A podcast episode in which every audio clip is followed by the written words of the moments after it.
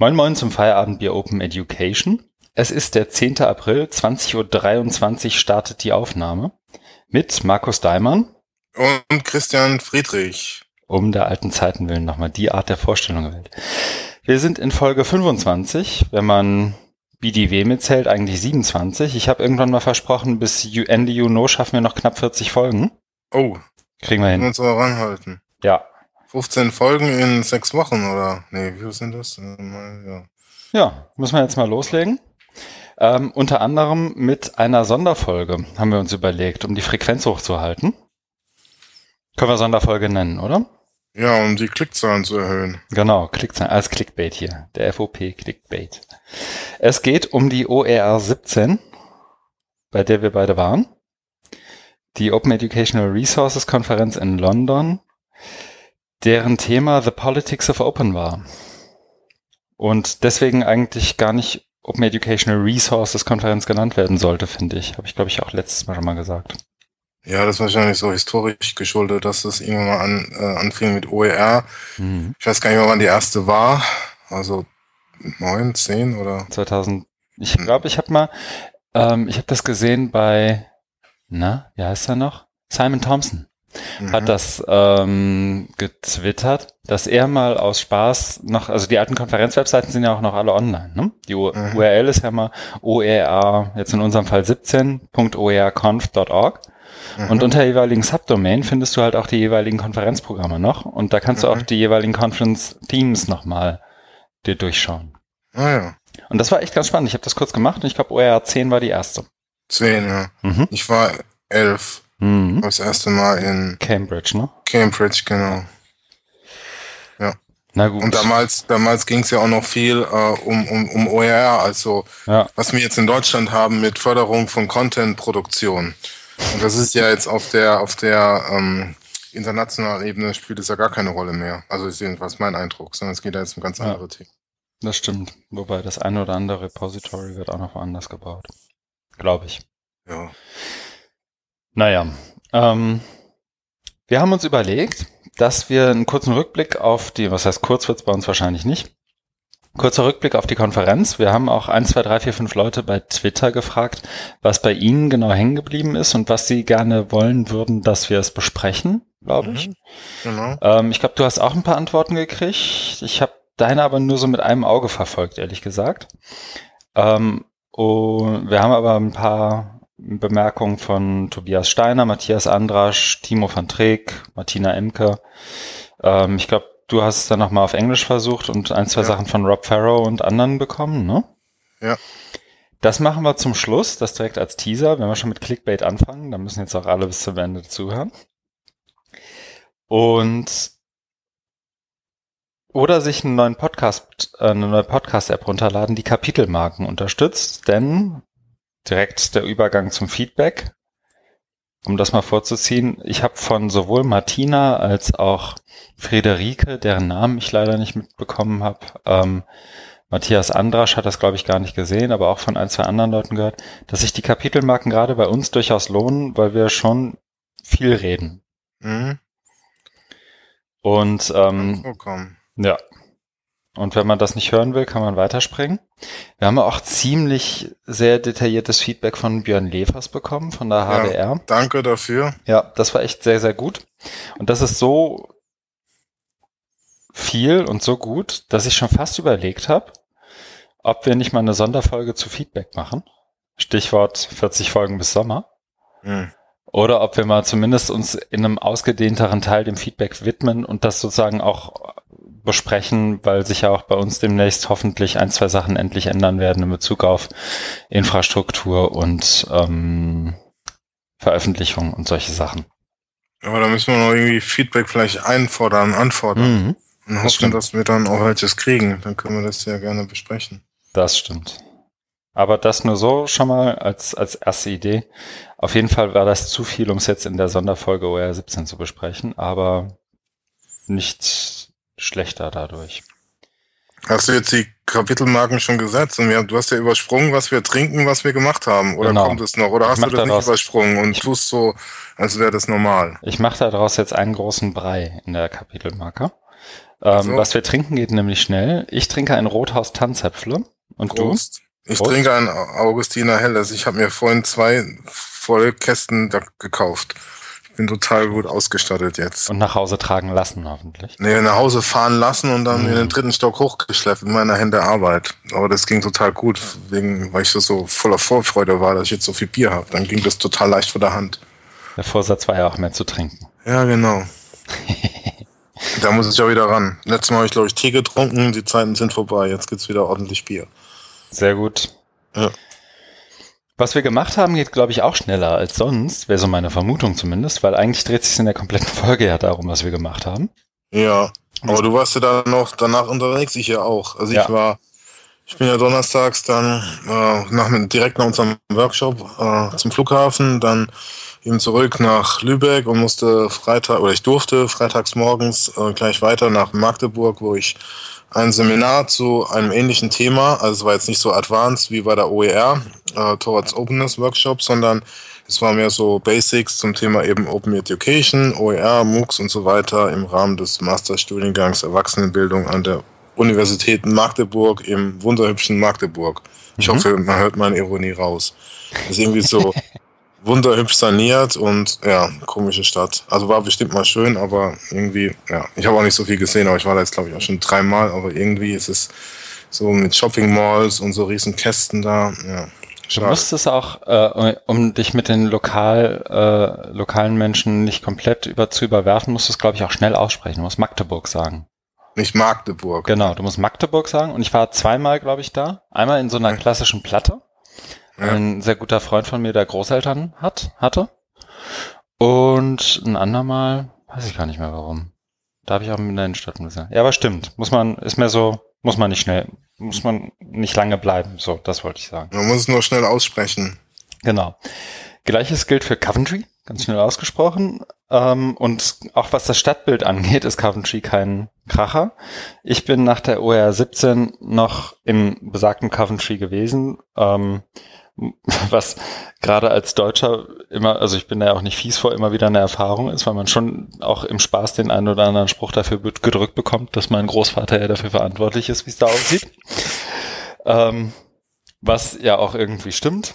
Ähm, aber ich war da nicht, um mich ähm, anfeinden zu lassen, weil mein Großvater Coventry zerbombt hat, sondern um bei einem sogenannten Ansymposium dabei zu sein, ähm, zu dem ich eingeladen wurde und wovon ich gleich auch später nochmal ein bisschen mehr erzähle. Mhm. Guck, und schon kann ich die erste Marke setzen. Acht Minuten. Toll. Sehr gut. Wir haben uns ja vorgenommen, jetzt mit der OR 17, wir haben das so ein Stück weit unterteilt. Das vielleicht als so sozusagen vorweg für jemanden, der zuhört. Das ist auch alles Links zu den Sessions, die wir besprechen und zu vielleicht dem einen oder anderen Blogpost und so weiter in den Keynotes, äh, in den Shownotes, nicht in den Keynotes. Ähm, wir haben es unterteilt einmal in Keynotes, in Vorträge, Lightning Talks, irgendwie solche Sessions, in Workshops und dann eben sonstiges und Social Events und solche Sachen. Mhm. Und lass uns ruhig chronologisch anfangen. Ne? Erste Keynote, erster Tag, erster Morgen. Ja, wir können vielleicht, ja, äh, aber ich würde da gerne noch einen Änderungsvorschlag einbringen. Gerne. Wir könnten ja so, wie wir das war, also es fing ja damit an, dass wir da hingegangen sind zu der Location. Ja, Das haben wir vielleicht mal was über die, über den Veranstaltungsort. ja. Ja, also ich bin ja am Abend Setting vorher, the scene. genau, ich bin am Abend vorher an, angereist und dann morgens da, hab ich glaube ich mit dem Uber, Uber-Taxi da hinfahren lassen Mhm. und es sieht ja von außen so ein bisschen unscheinbar aus. Also es ist an so einer Ja. großen Straße gelegen, es ist irgendwie ein Supermarkt daneben dran und also es ist jetzt nicht irgendwie so Unigelände, Campus oder sowas, Ja. sondern das ist eben an so einer Hauptverkehrsstraße im, was war das, Osten, oder? Ja, Norden. Norden, so bei, um die Ecke ja. von Arsenal, Nordosten. Genau, dieses Arsenal äh, Stadium, Mhm. Stadium ist da und dann, dann kommt man da rein und dann hat es ja so den Charme von so einem Café, Mhm. ist es ja auch, ne? Dann, dann, Mhm. Dann sind so ein paar Tische und Stühle und dann eben so ein Dresen, wo man sich dann seinen Kaffee holen kann. Mhm. Und links davon war ja dann die, die Registration, wo du dann dich eben hast Ja. anmelden können. Und dann ging es ja eine Etage hoch. Und dann war ja, also unten war, waren wir ja gar nie, nur, nur eben, wenn man reingekommen ist, dann eins hoch. Und sonst hat ja die ganze Veranstaltung, nee, unten war da auch mal was, oder? Stimmt, ich, ich erzähle Unsinn. Oder unten muss man, war ja auch eine Session, glaube ich. Ja, da war was. Ich habe Diese nie eine Trump Session und- gesehen, Doch, glaube ich. doch, diese Trump und Brexit war doch. Stimmt, ich, ja. klar, doch, die, die Ja. war da, ja. Ja. Äh, aber das meiste war eben oben, da waren Mhm. wir dann eben auch unter sich, weil unten, da durften auch andere dazu, glaube ich. Genau. Und man kam durch die elektronische Schranke nur mit seinem Pass, Ja, ja, genau. um hochzugehen. Ja. Aber, ich Aber- fand es eigentlich von, von, von der Atmosphäre her war das, war das alles ganz nett. Mhm. Da gibt's nichts aus, auszusetzen. Es war es ist klein, überschaubar, also es war, war alles gut erreichbar. Es war Mhm. dann eben in der Mitte, so wo auch dann das Essen immer aufgebaut wurde und Kaffee, war dann so ein zentraler Raum und da ging eben so sternförmig gingen ja dann die anderen Räume ab, was da dann draußen auch noch stand, ne? Seminar Genau. drei, vier oder so, wie das hieß und das, das fand ich schon gut. Also da hast du nie weit laufen müssen und hast da irgendwie rumirren müssen über irgendwelche Gänge und äh, durch drei andere Gebäude, was man jetzt auch so hat, ne, bei so Mhm. Konferenzen. Je nachdem, welche Räume die dann gerade kriegen an der Uni, Mhm. kann es ja sein, dass du da ganz schöne Strecken zurücklegen musst und es dann auch nicht mehr so findest. Das war ja da überhaupt kein Thema. Ne? Das war sehr gut ausgeschildert und Ja. konnte, konnte alles finden. Und ja, also es war, war schon gut. Das war cool, weil du dir oben halt auch wirklich nicht aus dem Weg gehen konntest. Ja, So, also du hast immer alle gefunden, mit denen du reden wolltest. ja, Aber ähm, du konntest dich halt gleichzeitig unten in dieses Café zurückziehen und auch einen ordentlichen Kaffee trinken und nicht den britischen Konferenzkaffee. So, ne? Ja. Hast du das mal gemacht? Ich habe das mal gemacht, ja. Ja, nach, direkt nach unserer Session, weil Ja. ich das irgendwie. Genau. Komme komm ich auch gleich noch zu. Okay. Ähm, nee, ich war da unten auch ein paar Mal und das war tatsächlich ganz angenehm, weil da auch die Sonne reinschien, die ja ganz untypisch für London auch geschienen hat.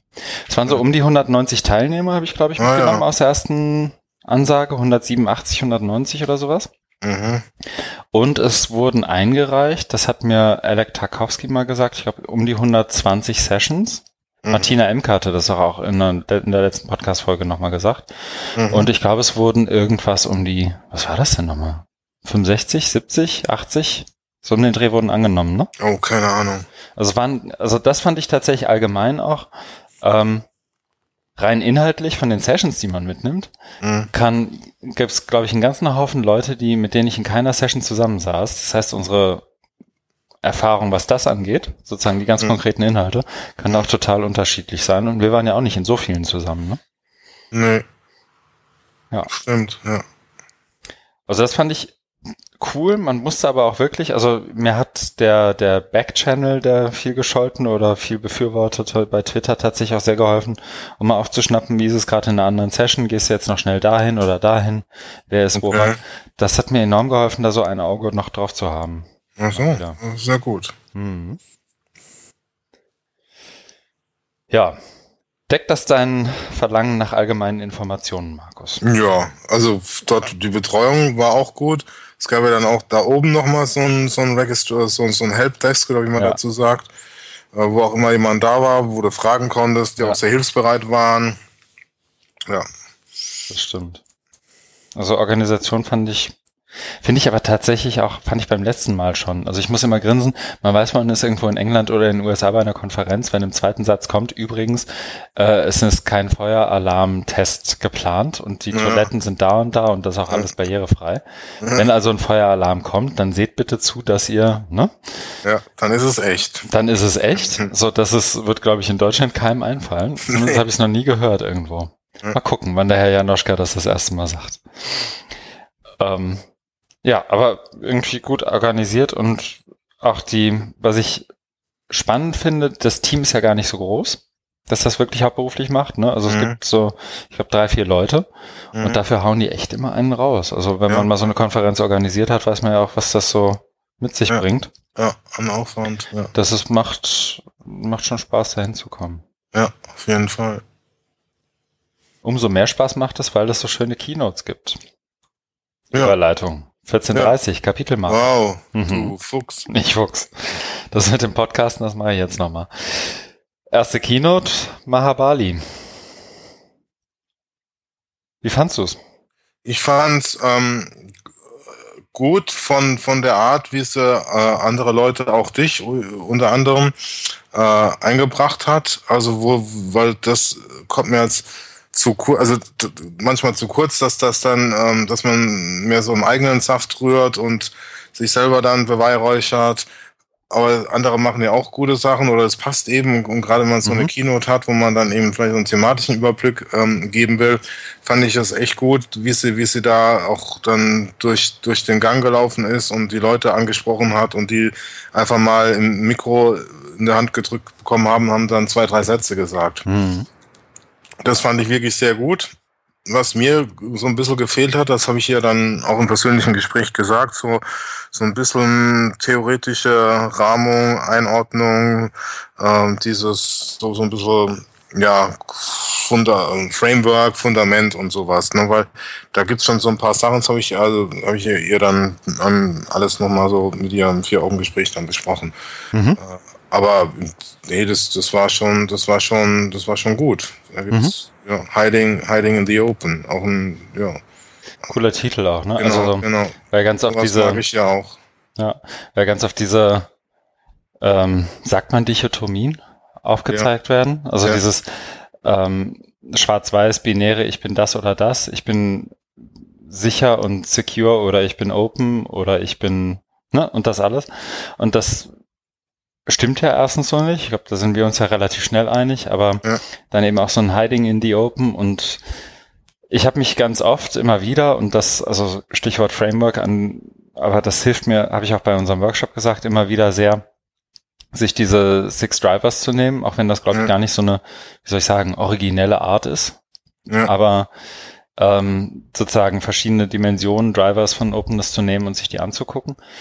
Aber ähm, ich fand tatsächlich gut, äh, und das hat sich ja auch so durch die Konferenz gezogen, so vielleicht noch als Nachtrag zu Allgemeines. Mhm. Ähm, es waren drei Keynotes von Frauen, es waren mhm. ähm, klar auch genug Weißbrote. Ich meine, guck uns an, die da, die irgendwie was sagen, das ist ja auch in Ordnung, aber ähm, was ich auch bei ihr gut fand, ist, dass sie von Anfang an gesagt hat, ich versuche jetzt mal nicht die üblichen Referenzrahmen zu nehmen. Ne? Mhm. Also so, ähm, sowas, was ein Rob Farrow zum Beispiel macht, der dann irgendwie ja. Foucault, Karl Popper und sonst wen nimmt. Ähm, sich einfach mal nicht auf die zu beziehen, sondern auf andere zu beziehen und auch auf andere Formate zu beziehen, die dann vielleicht noch nicht so als Framework daherkommen, sondern ja. als Gedanken und Blogposts, ja. aber eben auch von anderen Leuten kommen. Ja, so, das, das fand ich. Also, also bei Rob, nicht, hm? äh, gerade nur ganz kurz, aber ja. bei Rob war mir es dann auch äh, zu viel. Ja. Ähm, weil der hat ja, der hat ja wahnsinnig da, da reingehauen. Das hat er ja, der hat ja diesen Disclaimer gebracht, dass es ähm, loosely organized ideas sind, also ganz wirre Gedanken, die noch kaum geordnet sind. Und das ist natürlich das andere Extrem. Ja. ja dass, dass du da, ich glaube, da hat er die Leute auch mehr überfordert als beglückt. Genau, und das will so einer wie ein Rob Farrow ja auch, ne? Also ja. der will ja auch zeigen, wie schwierig seine Disziplin ist, damit keiner ja. denkt, der sitzt nur rum und liest. Ja, ja. So, ne? Und deswegen mag der ja wahrscheinlich auch, also ich kenne, glaube ich, einen ganzen Haufen dieser Theoretiker, die auch dieses populärwissenschaftliche nicht mögen und das ja auch oft aus guten Gründen mögen, aber unter anderem eben auch aus dem schlechten Grund, dass die Leute in der Lage sind, Dinge so aufzubereiten, dass ich sie verstehe, wenn ich sie nur mal so eben lese. Ja, man bräuchte von beiden was, also von Maha und von, von Rob. Ja. Und das fand ich wiederum gut, ja, das als allgemeines, ja. dass das beides ja. da war. Ne? Du konntest ja auch in die Session von Rob gehen und dir die Breitseite geben. Ja, richtig. So, und das, also fand ich tatsächlich bemerkenswert und das hat sich auch durch alle Keynotes zumindest durchgezogen, finde ich. Ne? Also du konntest beide oder alle drei so irgendwie durchhören.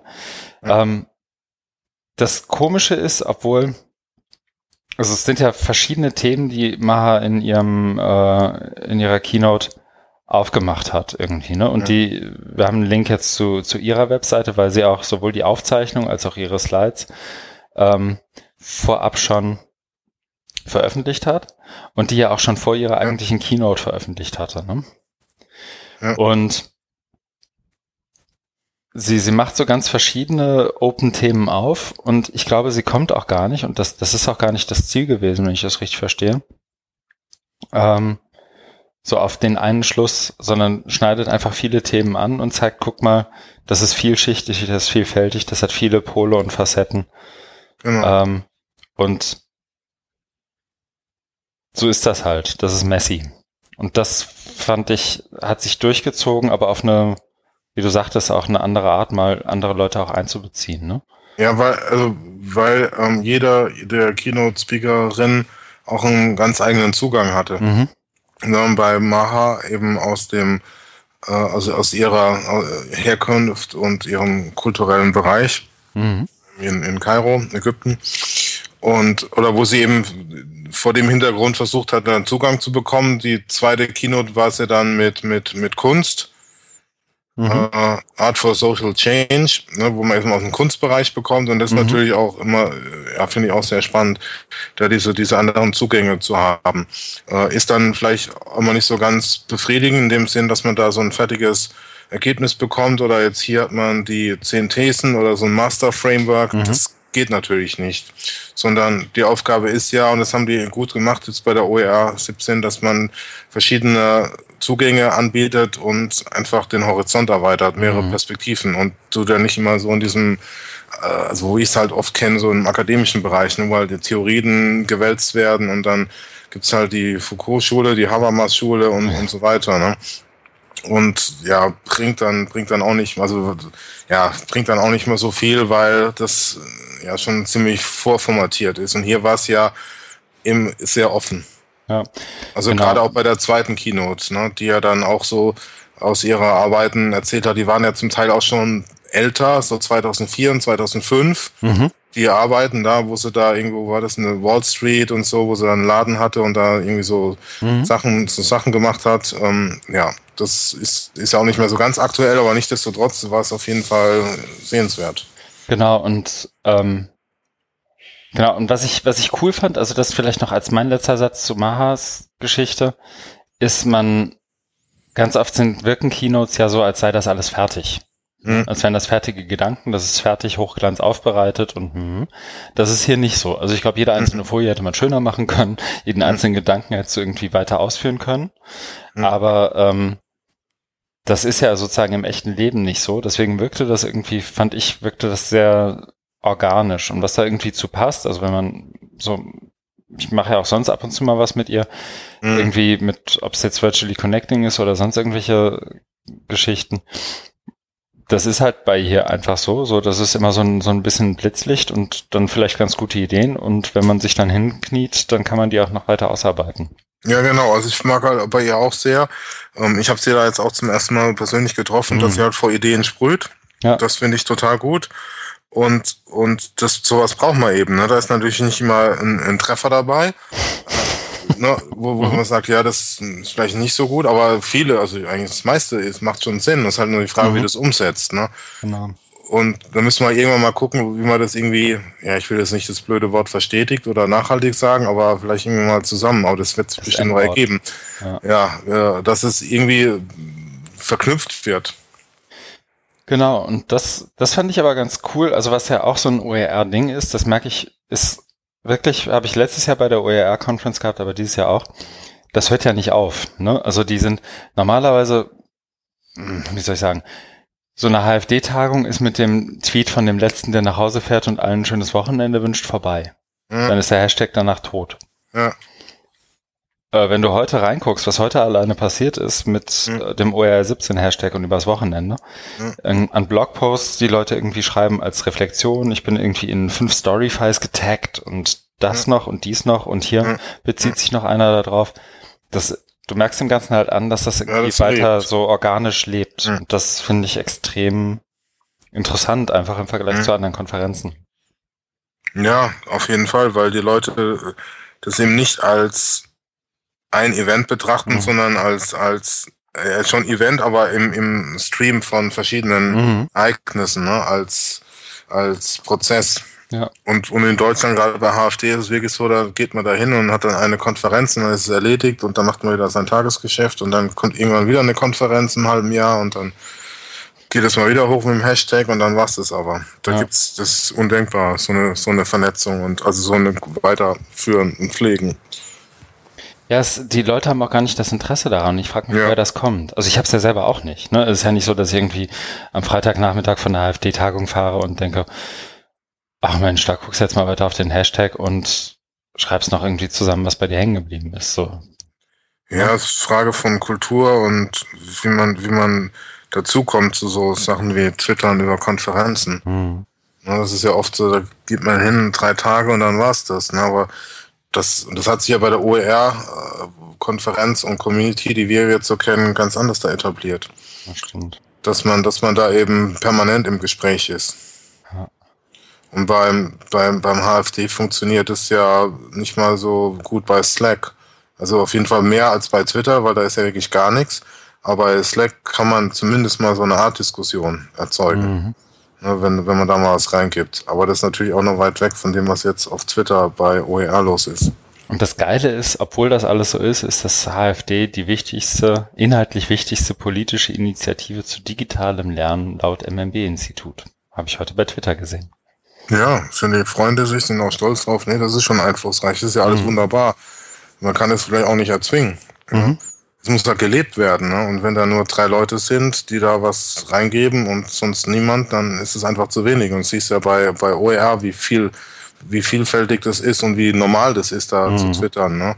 Oder auch mit Virtually Connecting, wie, wie sich das ähm, etabliert hat. Und, und also einfach gehört einfach dazu. Das wäre in Deutschland auch undenkbar, ne? Dass, dass, dass du da mit der Kamera, da läufst du rum und dann stehen da Leute mit der Kamera, ne? Und das ist einfach ganz normal, ne? Und das ist halt das Schöne, dass es sich als Kultur entwickelt hat und gar nicht mehr groß gefragt wird, sondern das macht man so, weil man den Sinn erkannt hat und dann Ja. gibt's da gar keine Diskussion drüber. Genau, und dann kriegst du auch mal so ein paar Rampensäuer vor die Kamera. Kommt ja auch Und gleich in- noch. Ja, und in Deutschland ist also muss dann immer noch für, du musst ja zum Twittern äh, aufgefordert werden, äh, überredet werden. Das muss erlaubt werden erstmal. Es muss erlaubt werden, es muss, muss dann aber nochmal aufgefordert werden. Und das sagt ja schon, dass, äh, dass das nicht, nicht, äh, nicht kein, keine alltägliche Praxis ist, ne? wie jetzt da bei dir am Rechner die E-Mails zu checken. Oder ich sehe das ja auch, wenn ich dann bei so Veranstaltungen sitze und mal links und rechts gucke, dann gucken die halt, äh, surfen bei Spiegel Online oder lesen halt ihre E-Mails. Mhm. Ne? Also es gibt schon ein paar, die twittern, aber es ist, es ist halt noch sehr wenig. Ja, die zweite Keynote hast du ja schon angesprochen. Mhm. Äh, ich ich gebe es mir und versuch's mal. Diana Arcee. Ich glaube, so wird sie, also wenn es jemand besser mitbekommen hat als ich, gerne. Ich glaube Diana Arcee. Ich kann mich jetzt gar nicht mehr erinnern, wie man Also Nachnamen A- ausspricht. A-R-C-E und sie ist US-Amerikanerin. Die in Berlin hab. jetzt Die in lebt, Berlin lebt, genau. Aber New York, glaube ich. Ja, Künstlerin. und die hat ja, also wie du sagst, so mit den 2004, 2005er Geschichten, ähm, äh, nicht angefangen. Angefangen hat sie mit dem äh, sturen Mädchen der Wall Street, Mhm. die Bronzefigur, die Mhm. auch, ähm, und ich fand das extrem, fand ich ein super Beispiel und das wäre, glaube ich, auch das Einzige, was ich sozusagen highlighten möchte. Die ganze Keynote ist extrem sehenswert. Also wer jetzt durch Zufall zuhört und nicht da war und das nicht gesehen hat, stoppt jetzt diesen Podcast und guckt euch diese Keynote an. Mhm. Aber ähm, angefangen hat sie mit eben genau diesem Mädchen, das, und ich kriege es nicht mehr genau auf die Kette, irgendein Mogul finanziert hat über seine Stiftung oder irgendwie sowas. Mhm. Und sie meinte, und das, da, stimme ich auch ungeschränkt, uneingeschränkt zu, ähm, wie viel stärker wäre die Symbolkraft eines Mädchens, das du an der Wall Street vor den Raging Bull Mhm. stellst, wenn es von der ACLU, also einer, einer Bürgerrechtsbewegung in den USA, finanziert wäre im Vergleich zu eben diesem Mogul, der genau an der Wall Street irgendwie seine Mhm. Kohle gemacht hat. Also wie, Stimmt. und damit so ein Stück weit diese, es, es macht was aus, wer der Absender ist, es macht was aus, wer die Community ist, es macht was aus, wie du es kommunizierst und eines der ähm, Highlights aus der Konferenz auch inhaltlich ähm, geht dahin, wo eure Zuhörerschaft, wo eure Audience ist und bewegt euch auf die zu, sowohl in Format als auch in Ansprache als auch in allem anderen, weil nur dann schafft ihr einen Raum, in dem irgendwie auch dieser Social Change, also es hieß ja Reaching Other Audiences, Art for Social Change, nur dann schafft ihr auch einen Raum, in dem überhaupt so ein Social Change passieren kann. Mhm. Und ich fand das cool, weil das hatten wir auch beim letzten Mal sozusagen als Vorbereitung, dass das als halt der, der konsequent nächste Schritt nach Cultures of Openness. Wie komme ich denn jetzt an meine Leute ran und wie schaffe ich diese Kulturen und einen Raum für genau diese Kultur? Mhm. So, genau, das deswegen ist Reaching, ja, erreichen. Ja, ja und das, das fand ich irgendwie sehr cool. Und ich glaube, am Anfang, und da hatten wir auch so die eine oder andere hochgezogene Augenbraue gesehen, wir wussten ja selber nicht so genau, was wir mit genau ihr jetzt in Bezug mhm. auf Open Education irgendwie anfangen sollen. Ne? Und genau das ist es, glaube ich. Also da hat sich wer wirklich viel bei gedacht. Fand ich cool. Ja, es ist Irritation, Provokation, aber sowas braucht's. Mhm. Und das macht die, macht es ja auch, dass äh, auch den Charme der Konferenz aus, dass sie das zulassen und dass man sich darauf einlässt, da den Mut zu haben und auch nicht genau weiß, was da jetzt rauskommt. Genau. Dritte Keynote war, glaube ich, die, die am wenigsten zumindest bei mir hängen geblieben ist, ehrlich gesagt. Ja. Lucy Crumpton Reed. Ich glaube bei mir auch. Mhm. Mit Wikimedia. Genau, da ging's Content Community. Also da war es letztendlich Wikipedia als Open, Open Education Tool oder OER einerseits, aber eben auch ein Stück weit und da fand ich den Bogen, ich fand den insofern ganz cool und das ist auch bei mir hängen geblieben. Ähm, Wikimedia oder Wikipedia hat ja ganz offensichtlich auch ein so, so ein Beteiligungs Problem oder so, so, so ein Issue, also so mit der männlich-weiblich Balance und, und wer schreibt was und wie viel englische Artikel, wie viel fremd anderes, wie viel Andersspracheartikel, wie werden die übersetzt, solche Sachen. Mhm. Und ähm, es gab ja ein, zwei, drei Beispiele, wie man dem sozusagen entgegenwirkt. Und da fand ich mhm. sozusagen, wie soll ich sagen, im Gegensatz zu Diana Arcee war das sozusagen die institutionelle Seite einer Bewegung, wenn man so will, ne? Ja, und Wikimedia ist natürlich prototypisch für ähm, OER. Ich weiß nicht, war, war das bei ihr oder so, wo dann, wo dann dieses Zitat von Jim Croom war, dass äh, Wikipedia die beste OER-Ressource aller Zeiten ist. Aber jedenfalls, mhm. weiß nicht, ob es bei ihr war, aber irgendwo habe ich das gesehen. Und ja, das ist natürlich sehr in einem, ich glaube, das war auch meine Schwierigkeit, da das so, das so viel rauszuziehen, weil es eben sehr in diesem Ökosystem Wikimedia, Wikipedia äh, verhaftet ist. Und ich kenne das, ich schätze das, aber ich habe da nie so den, den Ultra-Zugang gefunden oder so, mehr Zugang. Ne? Also mit diesen Wikipedianern und da gibt's ja auch so in Deutschland so Konferenzen, Wikicon oder so, da wollte mhm. ich auch mal hin, aber habe es irgendwie auch nie geschafft. Und ich glaube, mittlerweile hat sich das auch sehr professionalisiert und sehr entwickelt und da ist wahrscheinlich auch schwer, da irgendwie reinzukommen und, und Zugang zu mhm. finden. Mhm. Und deswegen ist dann irgendwie für mich auch so eine Schwierigkeit gewesen, da das, das alles so, so richtig einschätzen oder einordnen zu können, glaube ich. Weil es eben sehr auf dieses, auf dieses Ökosystem bezogen war, was natürlich Sinn macht, weil eben, wie gesagt, das ist eine der großartigsten Ressourcen überhaupt und ja ist wahrscheinlich auch nochmal so ein Signal zu zeigen, Wikipedia Media ist für uns wichtig, gerade auch bei der, bei der OER-Konferenz. Da hat es natürlich schon seinen Platz verdient. Ja, genau. So, und das, ich meine, es ist halt spannend, weil ich glaube, auch das ist so, ein, so eins dieser Dinger, wo man sich das ein oder andere abgucken kann, weil es die halt schon länger gibt, als so manche etablierte Diskussion zu OER. Ne? Also ja, aber genau das macht's. Äh, Entschuldigung, wenn ich da mhm. aber genau das macht es sehr schwierig, weil sich das eben so entwickelt hat und und nach mhm. eigenen Regeln ne, sich so organisiert hat. Und es ist genau. für, also ich weiß nicht, wie es dir geht, aber mir geht es so, dass ich da kaum Einblick habe. Also gut, wir, wir kennen ja Wikimedia kennen mhm. wir in Deutschland, ne, also äh, ganz gut. Ja. Aber das ist ja nur ein ganz kleiner Ausschnitt. Und was da gelebte Praxis ist, da haben wir ja gar keinen Zugang, keinen Einblick. Und das, das macht ja. sie dann, das macht sie dann schwierig. Das ist vielleicht auch so mit, mit ähm, Open Access oder mit anderen Bewegungen. Ne? Das, das kam ja, kam ja, glaube ich, ich weiß nicht, ob es auch bei irgendeiner Keynote oder irgendeinem Vortrag mhm. ging es ja auch um die ähm, Fragmentierung von, von Open-Bewegungen. Ja. Ja, was ja an sich schon irgendwie ein interessanter Gegensatz ist eigentlich, aber andererseits findet diese Spezialisierung in Entschuldigung, aber ich ne? habe jetzt hier gerade mal mein mhm. Notizbuch mhm. und da habe ich hier, genau, Mahabali hatte das ja gesagt, mhm. hat er auch von angefangen mit Open Policies, Resources und Practices mhm. und äh, auch dann so die Frage, hat ja Open Societies auch genannt, ob mhm. das dann immer so ein Dach ist, aber mein, mein Gedanke, also Anmerkung war dann eben diese Fragmentierung der Open-Bewegung. Mhm die wir da, die wir da haben. Ne? Und selbst innerhalb von OER, wenn man jetzt dann Wikimedia nochmal als Subbewegung ja. oder äh, Untereinheit von OER nimmt. Genau, und diese Fragmentierung gibt's ja auch bei Wikimedia. Ne? Also wenn du dich jetzt bei, Wiki, Ja. bei der Wikipedia Ja. anmeldest und da irgendwie, so wie es proklamiert wird, irgendwie munter Artikel editieren möchtest, dann Ja, kriegst du ja irgendwie einen fiesen Editor zugewiesen und dann äh, st- stellt dir der erstmal das Gas ein. Ja. So, ne? Also das ist ja auch, ähm, da ist ja auch ganz viel mühselige Arbeit dabei, um da überhaupt erstmal den Status zu bekommen, dass du wirklich gut editieren kannst. Ne? Also ich glaube, da ist auch, muss das neulich denken, ich glaube, Jöran hatte darüber gesprochen, ja, und dann, wie oft schreibt man denn bei Wikipedia und hm, hm, Ja.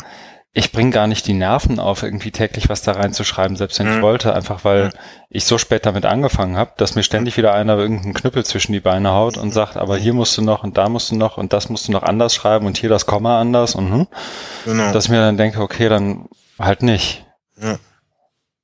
Das ist eine ganz andere Art von nicht offen. Aber ja. ja, genau. Ich hätte Lust, eine Kapitelmarke zu setzen und die Keynotes abzuschließen. Ja, mach das. 35, 45. Oh. Wir haben eine ganze Menge an Sessions, Ja. die ich, also ich habe hier ein paar reingeschrieben, bei denen ich irgendwie dachte, das sind welche, die ich highlighten würde und auf die ich Ja. zumindest hinweisen würde. Das sind nicht Ja. alle, die ich gesehen habe, aber fast alle. Ähm, wenn du welche hast zum Ergänzen, gerne rein damit. Ich habe die Keynotes verlinkt, da gibt's auch im Livestream. Und äh, ich habe auch einen Blogbeitrag von Maha direkt äh, verlinkt, die auch ähm, im Anschluss direkt nochmal sozusagen ihre Seite der Erfahrung sozusagen verblockt hat. Mhm. Ähm, das erste, was wir aber jetzt hier bei diesen Vorträgen, Lightning Talks, Discussion Panels Dingern drin haben, ist Open Education in a Time of Trump and Brexit. Da waren Ja. wir beide drin, ne? Ja, genau. Ich bin ein bisschen später dazugekommen, weil ich vorher noch Virtually Connecting Session hatte. Wenn du willst, fang du doch mal an. Ja, es war so, dass es, glaube ich, auch äh, so als Workshop oder als Panel angekündigt war und klang total interessant. Ich war jetzt so ein bisschen enttäuscht, also ich habe mir da mehr von versprochen. Mhm. Äh, aber das ist wohl auch der Aktualität der Thematik geschuldet. Also es lief so ab, dass man Mhm. ein Panel hatten, das auch wirklich hochkarätig besetzt war. Äh, ich weiß gar nicht mehr, wer da, also Martin Weller, Mahabali, Ähm, James Luke und Lorna Campbell. ja. Und die haben dann, also ähnlich wie es bei uns im Workshop war, eben Video-Statements gezeigt, Mhm. die sie eingespielt haben und die dann ja mehr oder weniger diskutiert haben. Mhm. Also es ging dann, es ging dann auch so um Themen wie Surveillance Capitalism und das, die Idee war dann, so habe ich es jedenfalls verstanden, dass man das dann nochmal diskutiert. Aber mir hat das so Ja. ein bisschen, mir hat das so ein bisschen Strukturierung gefallen. Also ich war wirklich enttäuscht, weil, weil das Thema klang echt gut und ähm, ich war, vielleicht war das jetzt auch so der, ja, dem Be- Bedürfnis geschuldet, also kam es von mir an, Mhm. ähm, wie konnte es dazu kommen und was machen wir jetzt? Ja. Und dann auch so eine Selbstermächtigung der Open-Bewegung zu sagen, okay, wir müssen jetzt dazu Stellung beziehen. Also das ist jetzt was, wo, wo was uns nicht kalt lassen kann und dann gerade eben Mhm. bei dem Jahresthema Politics of Open müssen wir müssen wir dazu was sagen. Aber mir hat da äh, die Strukturierung gefallen und vielleicht auch irgendwie sowas wie Dokumentation, Mhm. Ne, also was wir, ich will uns da jetzt nicht über einen grünen Klee loben, obwohl man das könnte. Also ich fand das, wie wir es gemacht haben, dann auch also mit Aufzeichnungen und so von den, Ja. von den Diskussionen, das ist, das bringt einfach mehr. Und so läuft, läuft es halt durch und da gibt's halt so ein paar äh, Beiträge. Ähm, mir hat er, ich weiß nicht mehr, wer es war, ich glaube, Richard Hein hat dann immer gemeint, ja, dass Martin Weller sich da so ein bisschen zurückgehalten hätte. Ja. hat er danach zu mir gesagt und ja, stimmt, also kann man, Stimmt kann man schon, Mhm. ja, und, und dann merkt man vielleicht, dass es, dass es da nicht so, nicht so gelebt hat. Also für mich war da irgendwie so ein, so ein Widerspruch zu der Ankündigung. Das klang wirklich gut, durchdacht und der tatsächlichen Performance. Also wie es, wie es da, wie es aufgeführt wurde, wenn man es jetzt mal so sagen will, ne? Wie es, wie es sich dann dargestellt hat, da war es eher enttäuschend, finde ich. Ja. Ähm, ich weiß gar nicht. Vielleicht war, mein, war meine Erwartung nicht so hoch. Und vielleicht war ich auch nicht lang genug drin. Ich fand es nicht ganz so, ich habe es nicht ganz, ganz so enttäuschend empfunden wie du, glaube ich. Mhm. Ähm, bei mir war es eher, ich glaube, das ist ein Thema, zu dem echt schon viel gesagt wurde, wenn man so ein paar Blogs liest. Und das gilt ja für dich genau wie für mich. Ja. Also wenn du Martin Weller und ein paar andere irgendwie liest, dann hat jeder von den ein, zwei, drei Sachen dazu schon mal geschrieben oder zumindest das angedeutet. Und mein Eindruck ist auch, und das ist ja auch sozusagen so gewollt von eben besagten Bewegungen, dass man ein Stück weit dem gegenüber abstumpft, dass ein Teil der Leute eben auch gegenüber diesen Drohszenarien abgestumpft ist, weil sie eben dann doch nur indirekt oder zeitlich versetzt betrifft. Und das gilt, glaube ich, nicht für die Leute, die im Panel saßen. Aber ich glaube, dass so die, die Aufnahme, eine emotionale Aufnahme dessen, was da gesagt wurde, auch gefehlt hat. Also du kannst mhm. noch so oft ja. Chris Gilliard irgendwie da reinholen und dann wird er, wenn er nicht emotional von den 30 Leuten im Raum aufgenommen wird, dann ist es halt trotzdem einfach nur noch ein, ein schwarzer Community College Prof, der was gesagt hat. Ja. So.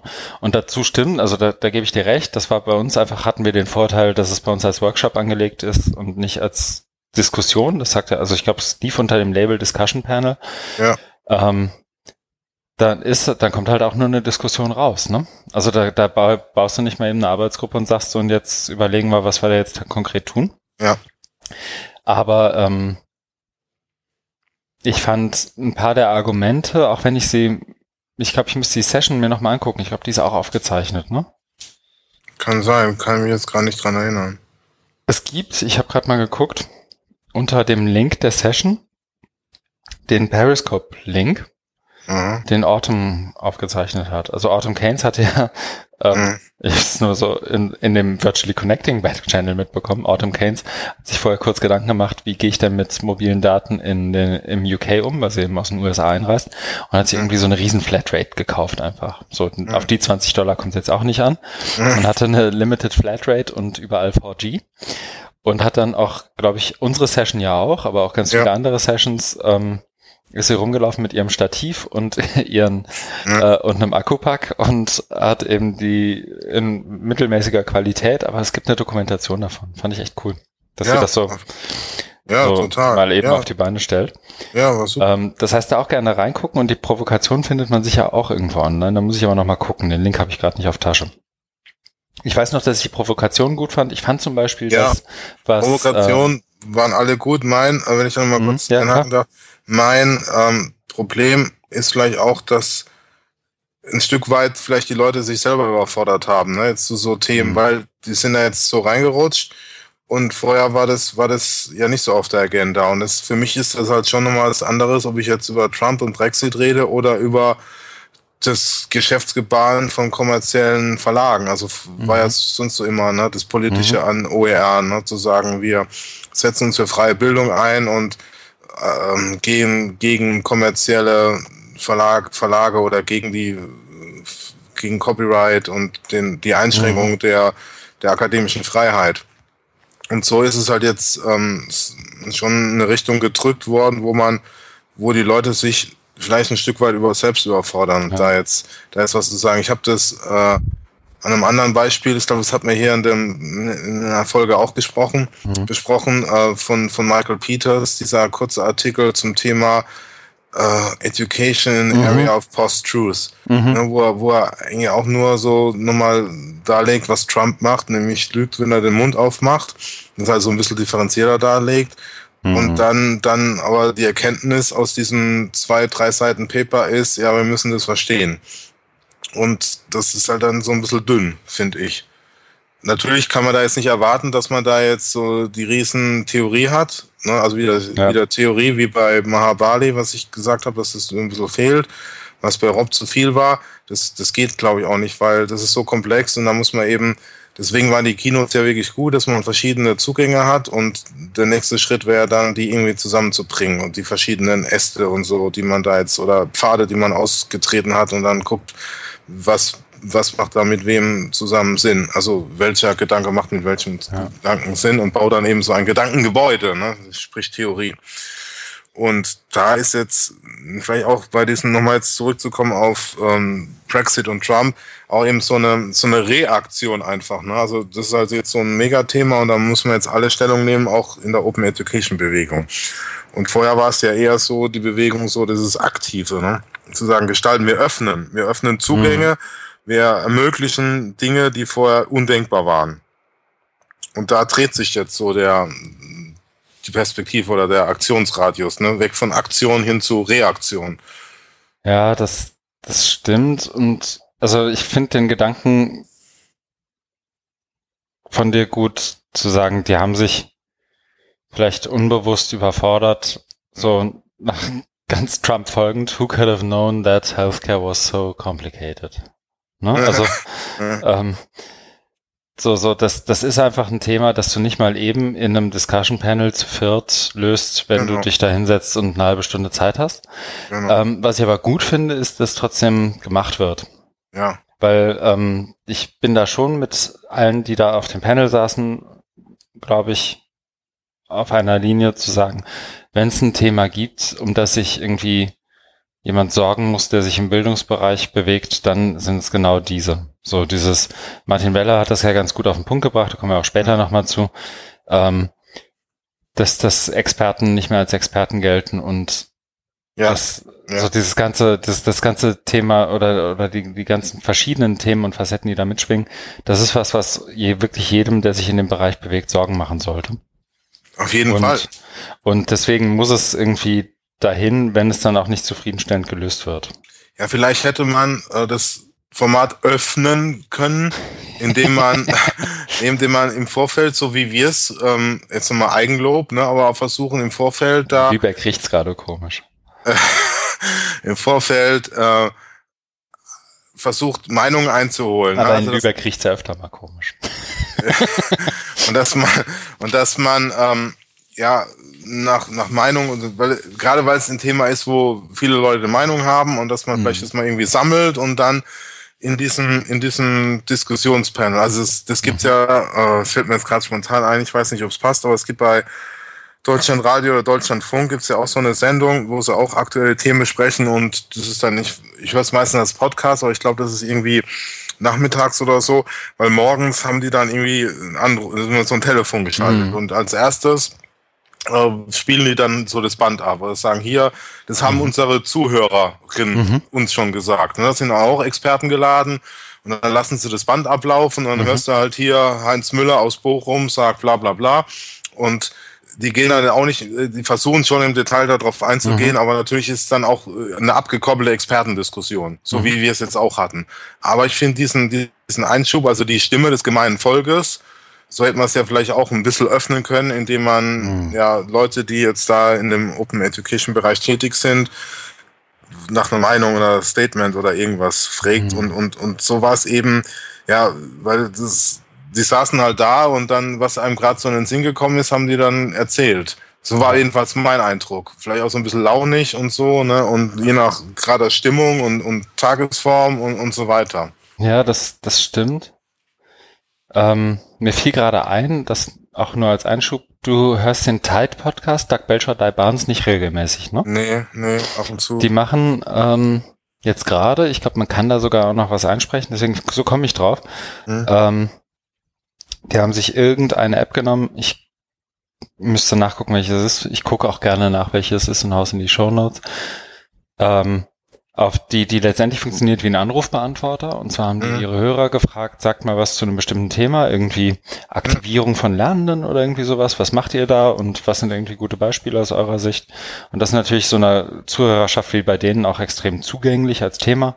Mhm. Und dann schicken die denen irgendwie ein MP3-File oder die, die sprechen das online in die App rein oder man kann sich die App, glaube ich, auch runterladen. Und dann können die das wiederum kuratieren, zusammenschneiden und sozusagen als, als Schleife in ihren Podcast einbauen und sagen, so, und darauf nehmen wir jetzt mal Bezug. Und das genau. hätte man zum Beispiel, also sowas meinst du, ne? Ja, ja, absolut, genau das. Mhm. Gut. Ich bin versucht, wieder eine Kapitelmarke zu setzen. Mach das. Genug drüber gelästert. Ja, weil wenn wir das mit jeder Session so machen, ich wollte so gegen 10 hier durch sein. Wir haben noch 50 Minuten. ja, ich wollte auch nicht so lange. Wir können uns ein bisschen beeilen. Ja, gucken wir mal. Das nächste auch schon angesprochen. Der gute Rob Farrow ist das, glaube ich. Mit ja. der Session. Turn, dem Talk. Mhm. Return of Ideology. Also genau. ich hoffe, das Ding jetzt nicht zu sehr betrunken, aber.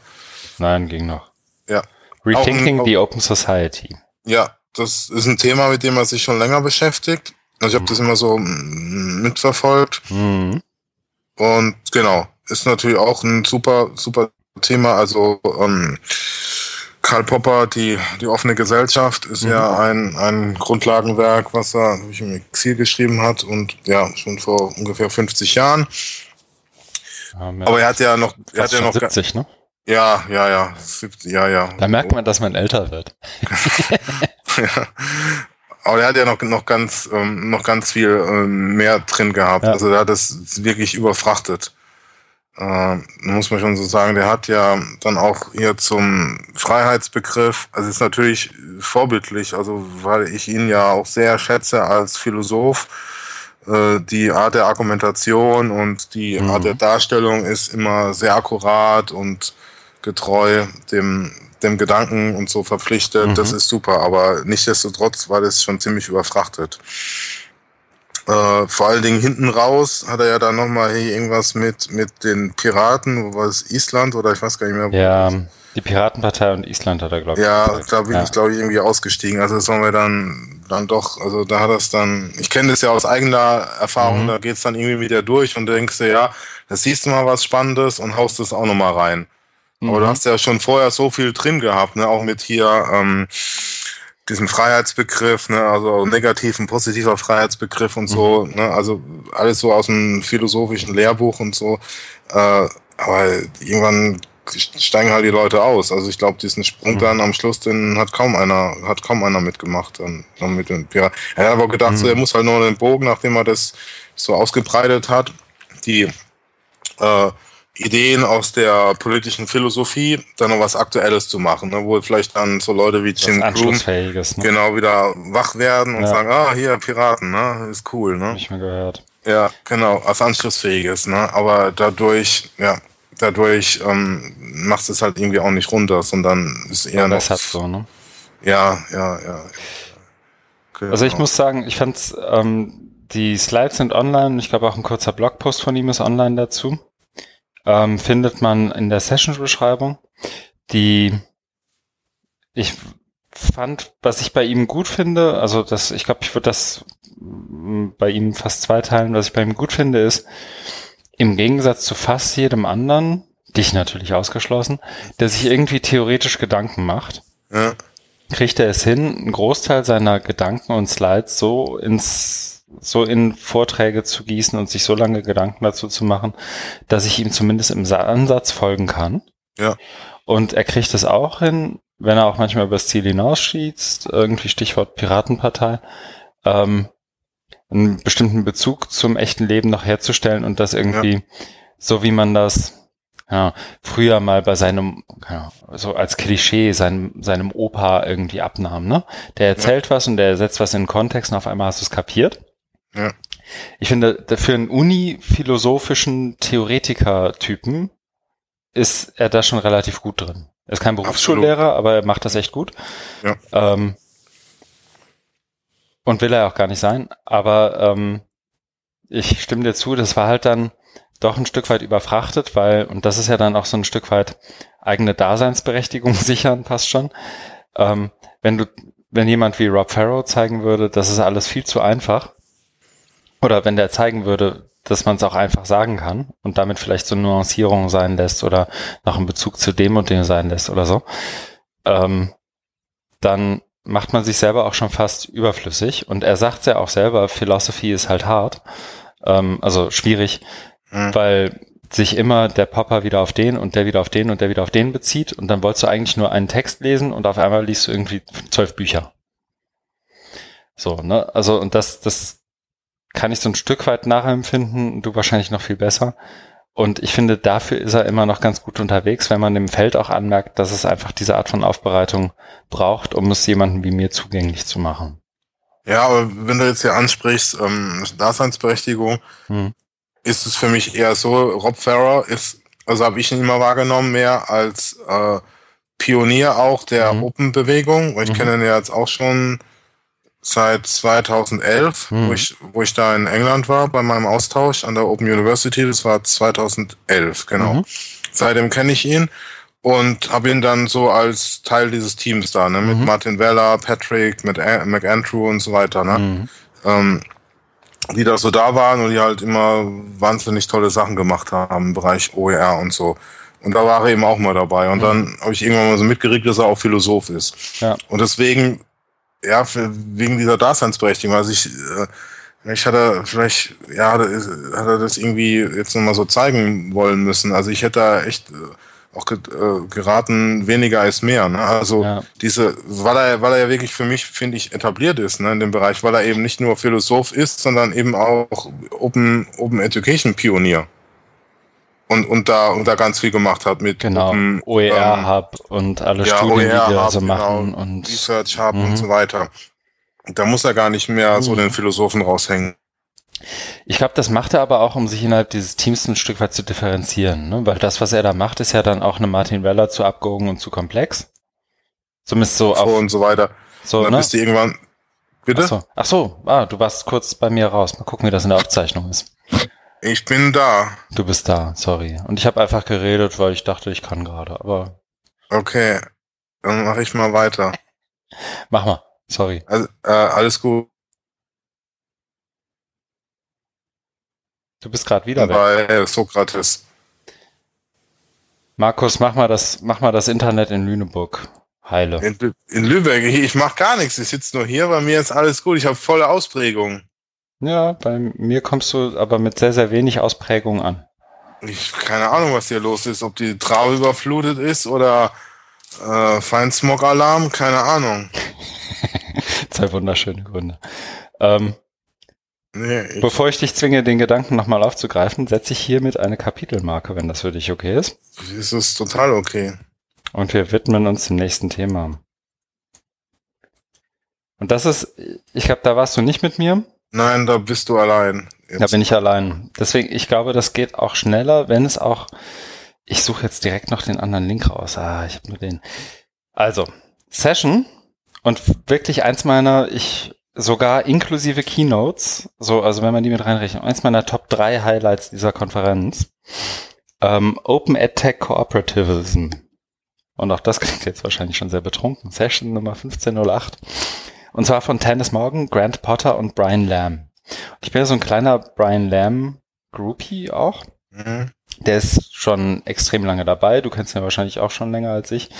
Ja, ähm, 2010, glaube ich. Ja, und er ist seit, er, ich habe ihn dann nachher auch noch äh, gesprochen, er bloggt irgendwie seit 2001 und ähm, arbeitet auch in dem Feld schon irgendwie seit Mitte der 90er. So als so alle gerade ihre Ne, so das, was Jim Groom gerne zeigt, so ihre ersten persönlichen Webseiten hatten und so. Und die Idee hier ist eigentlich wahnsinnig simpel, nämlich ähm, unsere Institutionen machen Quatsch, mit dem wir uns eigentlich nicht so ganz, also mit dem wir eigentlich nicht so ganz d'accord sind. So, Stichwort Learning Management Systeme und das alles pflegen und irgendwie hier, hier so, so, so ein Ding aufbauen. Eigentlich wollen wir was anderes machen.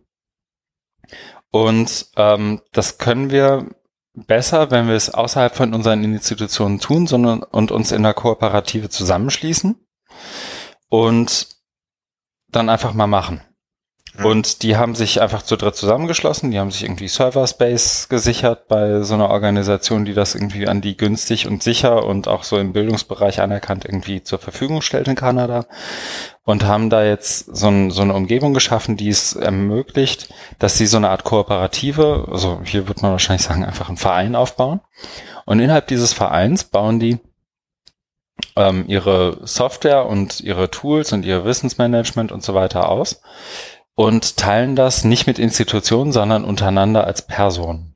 Mhm. Und die Personen wiederum können und sind auch angehalten, das irgendwie mitzuentwickeln, können aber auch einfach so profitieren und können auch einfach mit einsteigen in diese Hosting-Lösung. Ist jetzt für Europäer so ab 2018 wahrscheinlich wahnsinnig uninteressant, aber ähm, es ist zunächst mal da und ich habe mit denen auch über Hosting gesprochen und die hätten auch Bock, über eine andere Lösung noch nachzudenken, damit man da auch beitreten kann. Mhm. Und was die machen, ist inhaltlich, also das das Bekannte, also ich glaube ganz viele der Projekte, wenn man so ein bisschen da, da so guckt, ähm, was die machen, ist es relativ, ist, ist es bekannt, also das ist so dieses Plot-Logik, ähm, was auch immer das Plot dann heißt, das wissen wir selber nicht so ganz und lassen das offen. Smallest ähm, Personal Learning Online Tool und was auch immer die sich da einfallen lassen. Ähm, wofür das Akronym da steht, allein dieses Spiel finde ich wiederum ganz witzig. Ähm, und dann arbeiten die da drin einfach und machen das auch relativ fluide, ohne, ohne so ein ganz konkretes Ziel, sondern eben getrieben von der Community mit dem, einem der Leitsätze. Wir wollen euer Geld nicht, weil euer Geld macht, euer Geld macht uns langsamer und macht es uns, macht es uns schwieriger irgendwie mhm. Dinge umzusetzen, gerade technisch gesehen. Weil dann eben Befindlichkeiten dazukommen und alles, was irgendwie dazukommt. Mhm. Und ich glaube, ich habe jetzt endlich einen Link gefunden. Ich habe parallel gesucht. Ja. Kommt jetzt in die Shownotes, dann hast du auch noch was zum Klicken. Sehr gut. Das wahnsinnig sehenswert, auch die ähm, da nochmal sozusagen als, wir haben ja uns eben selber gelobt, ähm, können wir auch mal gegen uns stänkern. Ich finde, unsere Webseite ist wahnsinnig sehr verbesserungswürdig. Da setzen wir uns auch demnächst nochmal dran. Oh, das Logo ist doch schon sexy. Ja, du hast du gesehen, dass Brian Mathers uns noch was gemalt hat? ja, doch. da, ja, ja. da, kommt noch was. Ähm, aber ich habe jetzt mal den Link zu, zu dem, was die da gemacht haben, reingepackt. Ähm, und die haben eine eigene Subdomain unter, unter oer17.openat.ca. Und dann hast du so ein kleines GIF, drückst äh, drauf, dann bist du bei Press Start. Und die haben einfach sehr gut mit GIFs gearbeitet, um zu symbolisieren, was sie so, so meinen. Das sind halt Freaks. Ja. Aber oh, auf, auf eine gute. Ja, ja. Das ist, also ja. da gerne durchklicken, das ist sehr viel Selbsterklärendes dabei, das kann ich kurz ja. fassen, das ist aber echt eine geile Session gewesen. Hm. Also kann man, glaube ich, auch mit ja, Kraftausdrücke ist ja nicht. Aber definitiv jedes Lob ist angebracht. Unbedingt. Leider ist verpasst, aber dachte mir, ich weiß gar nicht, wo ich da war parallel, aber ich glaube bei der deutschen Session. Dafür hast du ja mich. Ja. Nächste Session, warst du da? Nee, ne? Bei Kate? Äh, nee, auch nicht. Gut, dann mache ich direkt weiter. Privacy. Genau. Nee, Kate hat ihre Privacy Underground Geschichte vorgestellt.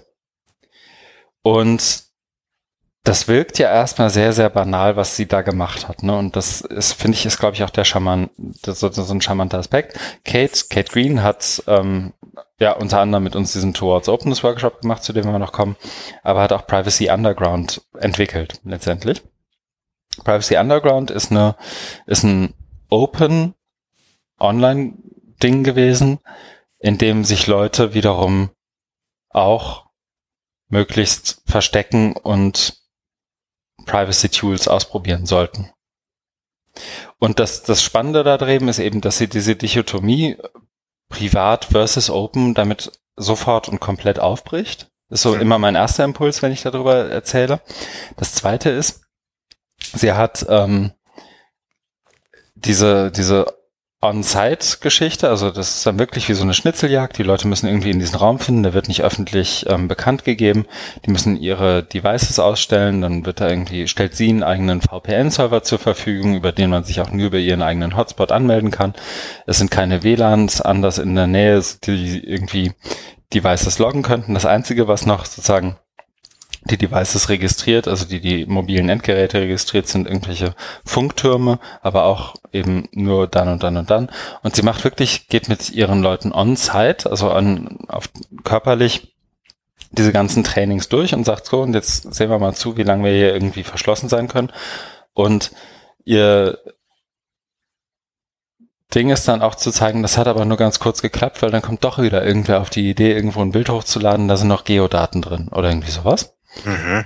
Und parallel gibt's aber eine Online-Geschichte dazu, wo sie sich auch Provokationen nimmt, die auch schon vorher aufgezeichnet wurden, sucht sich irgendwie einen TED-Talk raus oder was auch immer. Und dazu gibt's wiederum mal Leitfragen, mal eine offene Diskussion und das wiederum online bei Twitter.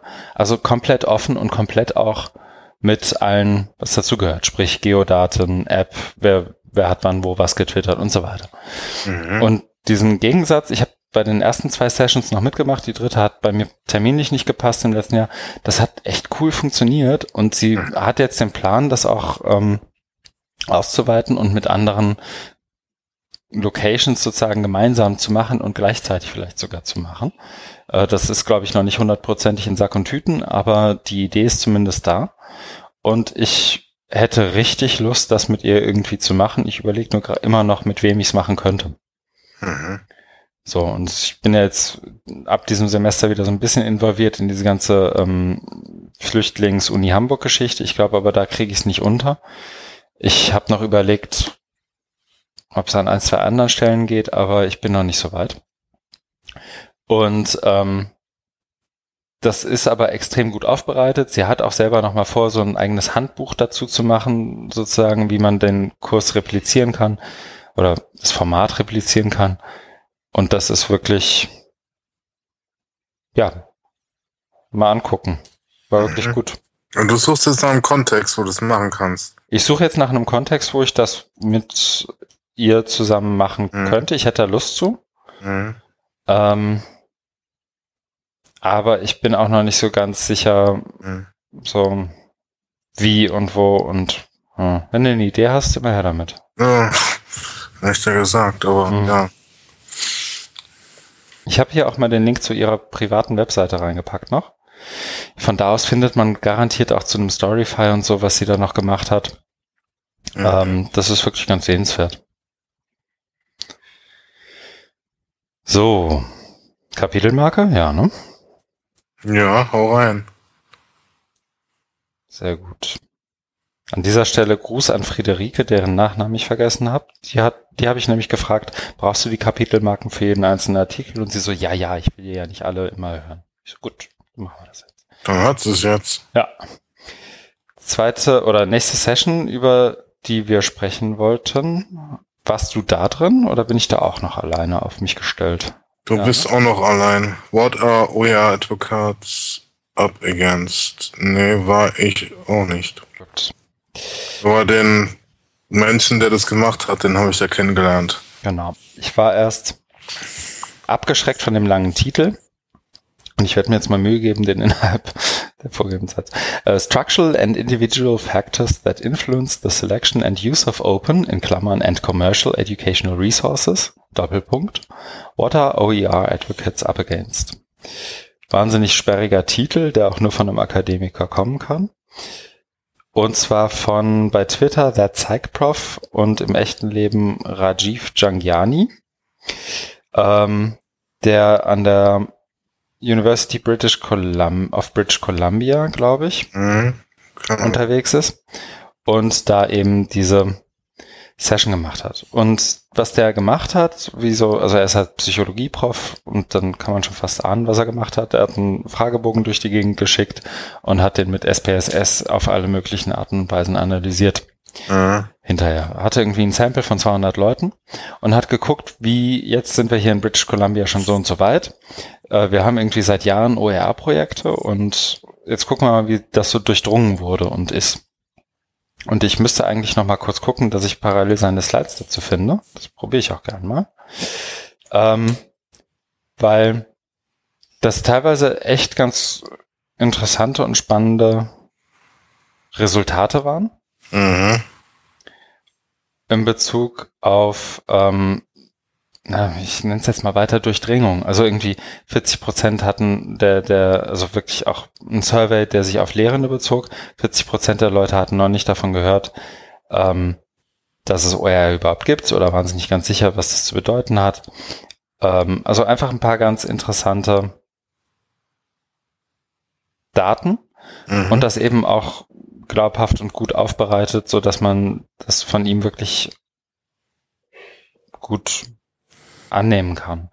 Er hat ja auch, und das so, so kamen wir, glaube ich, letztes Mal drauf, das hatte Martina uns ja auch empfohlen, da kurz das anzusprechen, hat ja auch das Buch ähm, rausgebracht, jetzt mhm. neulich als Co-Editor äh, zu äh, Open Philosophy and Practices und ähm, hat das auch ne, nicht dabei gehabt, hat das nicht, aber man kann sich ja gratis online runterladen. Ja. Und ich suche nochmal nach den Slides. Die sind wirklich durchklickenswert. Das war ganz cool. Mhm. Und vielleicht finde ich es auch direkt hier. Nee, er hat hier noch nicht auf seiner Seite noch nicht verlinkt. Hm. Ich glaube, es war Slideshare. Ich glaube, es war Slideshare. Ich finde das noch. Hm. Ähm, ja, das dazu. Und, ach guck. Hm. Das ging schneller als ich dachte. Ich hau mal kurz den Link rein. Äh, und zwar sind die Slides zu finden unter slideshare.net slash thatpsychprof, also der Psychoprof. Mhm. Und da auch die im Moment noch erste verlinkte Präsentation von ihm. Oder erste eingebettete. Und da wirklich, das hat schon so Wellersche Charakterzüge, finde ich. Das ist so, so OER-Hub. Das ist irgendwie ganz, ja. kann man gut mal gucken. Ja. Aber ich will es auch nicht unnötig in die Länge ziehen. Das war sozusagen man meine 10, 2 Cent, wie viel auch immer Cent zu dem. Nächstes ist, und da waren wir, glaube ich, aber beide. Oder willst du, oder willst du noch was dazu sagen? Sorry. Nee, ich kann dazu gar nichts sagen. Mhm. Ich habe ich hab den nur persönlich kennengelernt mhm. und fand den sehr nett. Ja. So, nur so, so, eine, so, eine, Randbemerkung. Genau. Nee, beim nächsten, du scheinst dich ja drauf zu freuen, dass ich auch dabei war. Ähm, war ich auch. Ähm, das war aber jetzt, also die, die zwei nächsten mit, ähm, waren ja Teil dieses Lightning Talks Formats. Genau. Und das fand ich auch so ein bisschen schwierig, weil da war äh, wahnsinnig viel Input, zum Teil richtig gut, mich auch drauf gefreut habe, wie die beiden jetzt hier mit OER Neoliberalism und Open Ed and the Unenlightenment, aber Problem war, dass das mhm. eins unter vielen war und irgendwie keine Möglichkeit hatte, das nochmal irgendwie nachzubereiten mhm. oder weiterzuführen. Ja, und ja. zwar, ich war, also bei, bei Martin Weller, also wenn wir jetzt da eins überspringen, äh, oder gleich zu, zu Anne Leitman, das war ja, das hat man glaube ich auch schon mal hier besprochen, sein Blogpost, und da wurde jetzt halt nochmal ähm, verwendet, ist ja okay, ist ja, ist ja auch ein, ist ja auch ein gutes Thema und ist auf jeden Fall enger dran an Education, also Aufklärung oder mhm. die Unaufklärung als jetzt Trump und Brexit, also den, die Kritik, die ich da an der Diskussionssession hatte. Mhm. Die habe ich jetzt hier nicht, sondern hier ist wieder umge also eher so meine Kritik, dass es mir dann, also dass es da verschenkt war einfach. Das sind, das sind so tolle Themen oder auch hier der, der mit, mit Jane Austen, auch sowas Literarisches. Wunderbare Themen, die gehen aber, fand ich, ging da total unter. Weil es war einfach viel zu viel reingepackt und es war halt so, ja, der Vortrag zehn Minuten oder keine Ahnung, wie lange es dann war aber relativ kurz und dann eine Frage und dann musste schon der nächste irgendwie seinen Laptop anschließen und dann ging es weiter. Fand ich irgendwie verschenkt. Also das hätte man auch ja. irgendwie dann, dann mehr draus machen können und vor allen Dingen irgendwie mehr bearbeiten, so im Sinne von Workshops oder sowas. Ja, was da passiert ist, ist, ich glaube, da, und das, das die Unterhaltung, ich saß während der Session neben Maha und Kate und Kate und ich hatten ja, waren ja im letzten Oktober irgendwie in der misslichen Lage, auch tatsächlich so eine Art Lightning Talk abliefern zu müssen. Also mhm. wir hatten fünf Minuten, die hatten zehn. Mhm. Und ich glaube, die Briten, und das würde uns Deutschen genauso gehen, haben das Format nicht verstanden. Mhm. Also während bei der DML irgendwie vorne Gardner Campbell steht und irgendwie alle zum Tanzen uns bringt und einheizt, so, also auf eine ganz witzige amerikanische Art und Weise, der ich ja. mich persönlich so auch nie verschreiben würde, ja. ähm, ist es da halt so, dass das in dem Fall von einer jungen Dame moderiert wird, die das einfach so mit einer sehr gleichbleibenden Tonalität ansagt, so und jetzt kommt der und der und der Ja, macht das genau. und das Ja. und der redet jetzt zehn Minuten und während der seinen Laptop anschließt, kann man ja nochmal eine Frage zu der vorhergehenden Session stellen. Wenn man das so macht, dann werden die Vorträge halt auch so. Mhm. Und das Format hat ja seinen Charme, dass es dich mit einer neuen, unerwarteten Idee einfach komplett umhaut und dann Ja. ist der weg und dann sprichst du ihn hinterher an. Ja. Das Format ist nicht, ich rede drüber und dann reden wir nochmal genauso lange über deine Frage, die du dazu hast. Und Genau. das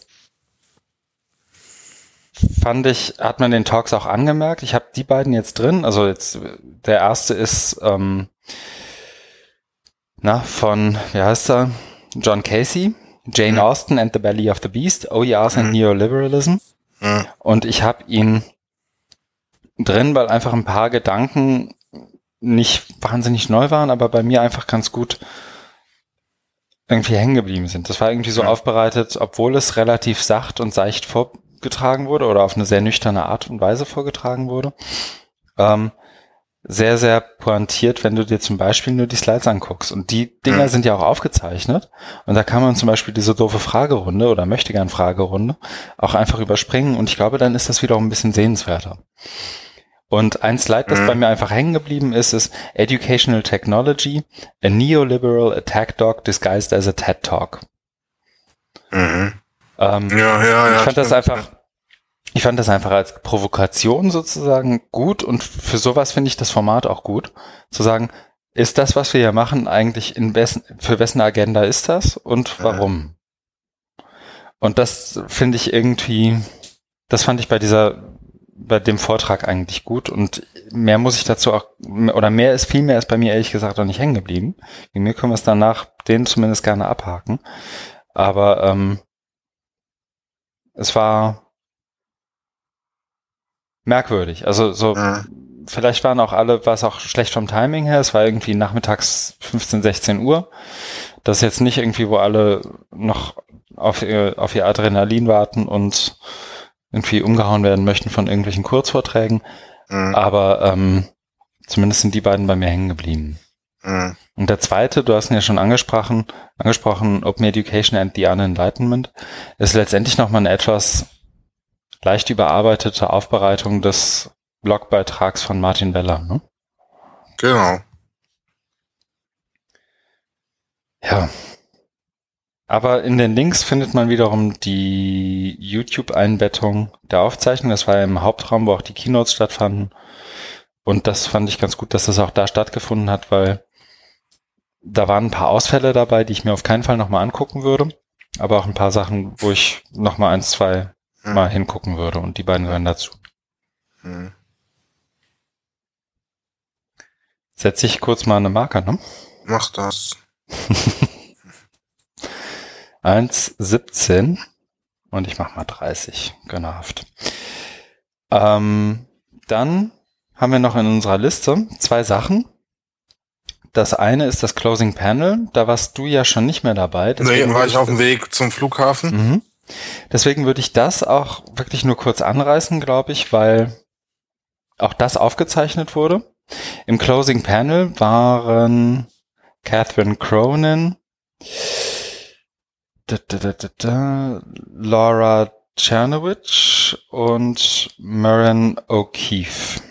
Also auch da wieder drei Frauen, ähm, die sagen den, den Rahmen mit auch mitbestimmt haben. Da war, fand ich bemerkenswert, der vollkommen misslungene Versuch, ein Padlet mit zu benutzen. Ähm, weil tatsächlich merkwürdigerweise ganz viele mit Padlets noch nicht viel zu tun hatten. Also ein Padlet ist letztendlich auch so ein kollaboratives Ding, wo du aber in deinem eigenen, wie soll ich sagen, in deinem eigenen Feld arbeitest und nicht in einem gemeinsamen Google Doc oder sowas. Und dazu noch hängen geblieben ist bei mir der Hashtag, und danach kann man auch sehr, sehr schön suchen. Da gibt's auch von Catherine Cronin ein schönes Storyfile zu. Ähm, Hashtag I will und OER17. Also nicht Ja, nur, ja, nicht nur zu sagen, so und jetzt machen wir hier mal Closing Panel und reden alle drüber, wie cool wir sind, sondern auch, ich kriege jetzt mal die Leute dazu und das hat wiederum geklappt als kollaboratives Ding, ähm, mal drei Minuten drüber nachzudenken, was nehme ich denn jetzt von dieser Konferenz mit? Und das kommuniziere ich jetzt über Twitter mit dem I will Hashtag. Mhm. Und da sind ein paar ganz gute Sachen dabei und ich kann parallel mal kurz gucken, ob ich das Storyfile von Catherine finde. Und dann würde ich immer sagen, okay, das kann man sich gerne nochmal angucken. Aber mehr hätte ich dazu jetzt auch nicht zu sagen. Mhm. Ja, ich glaube, so würde ich es. Ja. Na gut. Und ich suche mal nach dem Storyfile. Spontan habe ich es noch nicht gefunden. Das zweite oder das letzte hier ist nur drin und deswegen auch in Klammern. Das habe ich nicht bei der OER gesehen, sondern ich habe Aha. Ähm, Javiera Atenas, ja. spricht man sie, glaube ich, aus, ähm, am nächsten Tag in Coventry getroffen und da hat sie... Die an Krücken geht. Genau, das ist die, die an Krücken geht. Motorradunfall. Genau. Die ist irgendwie vom Motorrad angefahren worden, zwei ja, Wochen also, Rollator, jetzt irgendwie in ja. der achten Woche mit Krücken. Genau. Ähm, die hat sozusagen die Behauptung aufgestellt, dass Open Data und Media Literacies für der, bei der Bildung for Democracy äh, gerade in der Zeit Trump, Brexit und so weiter irgendwie besonders hilfreich ist. Mhm. Also das, was du so ein Stück weit vermisst hast bei der Trump-Brexit-Session, hat ja. sie da aufgemacht, indem sie gesagt hat, ja. Open Data könnte eins von vielen Tools sein und lass uns das mal angucken und Media Literacy in Bezug auch auf welches, in welchem Outlet lese ich denn gerade, wer ist denn jetzt hier der Herausgeber und so weiter.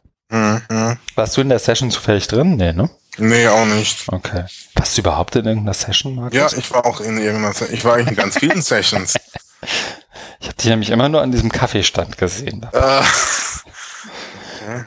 ähm, nee, also das ganz oft ein bisschen überpointiert und ein bisschen so, so ja, das ganz so, ich, ich kenne ich kenn ja. sie ja auch von, von anderen Veranstaltungen mhm. und die ist da ja auch noch sehr hinterher oder sehr überzeugt davon. Und genau, und das ist so, so wie sie es darstellt, ist immer sehr schwarz-weiß, aber sie, sie zeigt ganz oft, fand ich, war mein Eindruck zumindest, wenn du sie besser kennst, also ich habe es ja da erst kennengelernt, Okay. Äh, mein, mein Eindruck war, sie zeigt auf die richtigen Dinge und ja. ist dann eher so bei 120 Prozent mit der Vehemenz und dadurch genau. verliert sie dann ganz oft auch irgendwie ihren Punkt.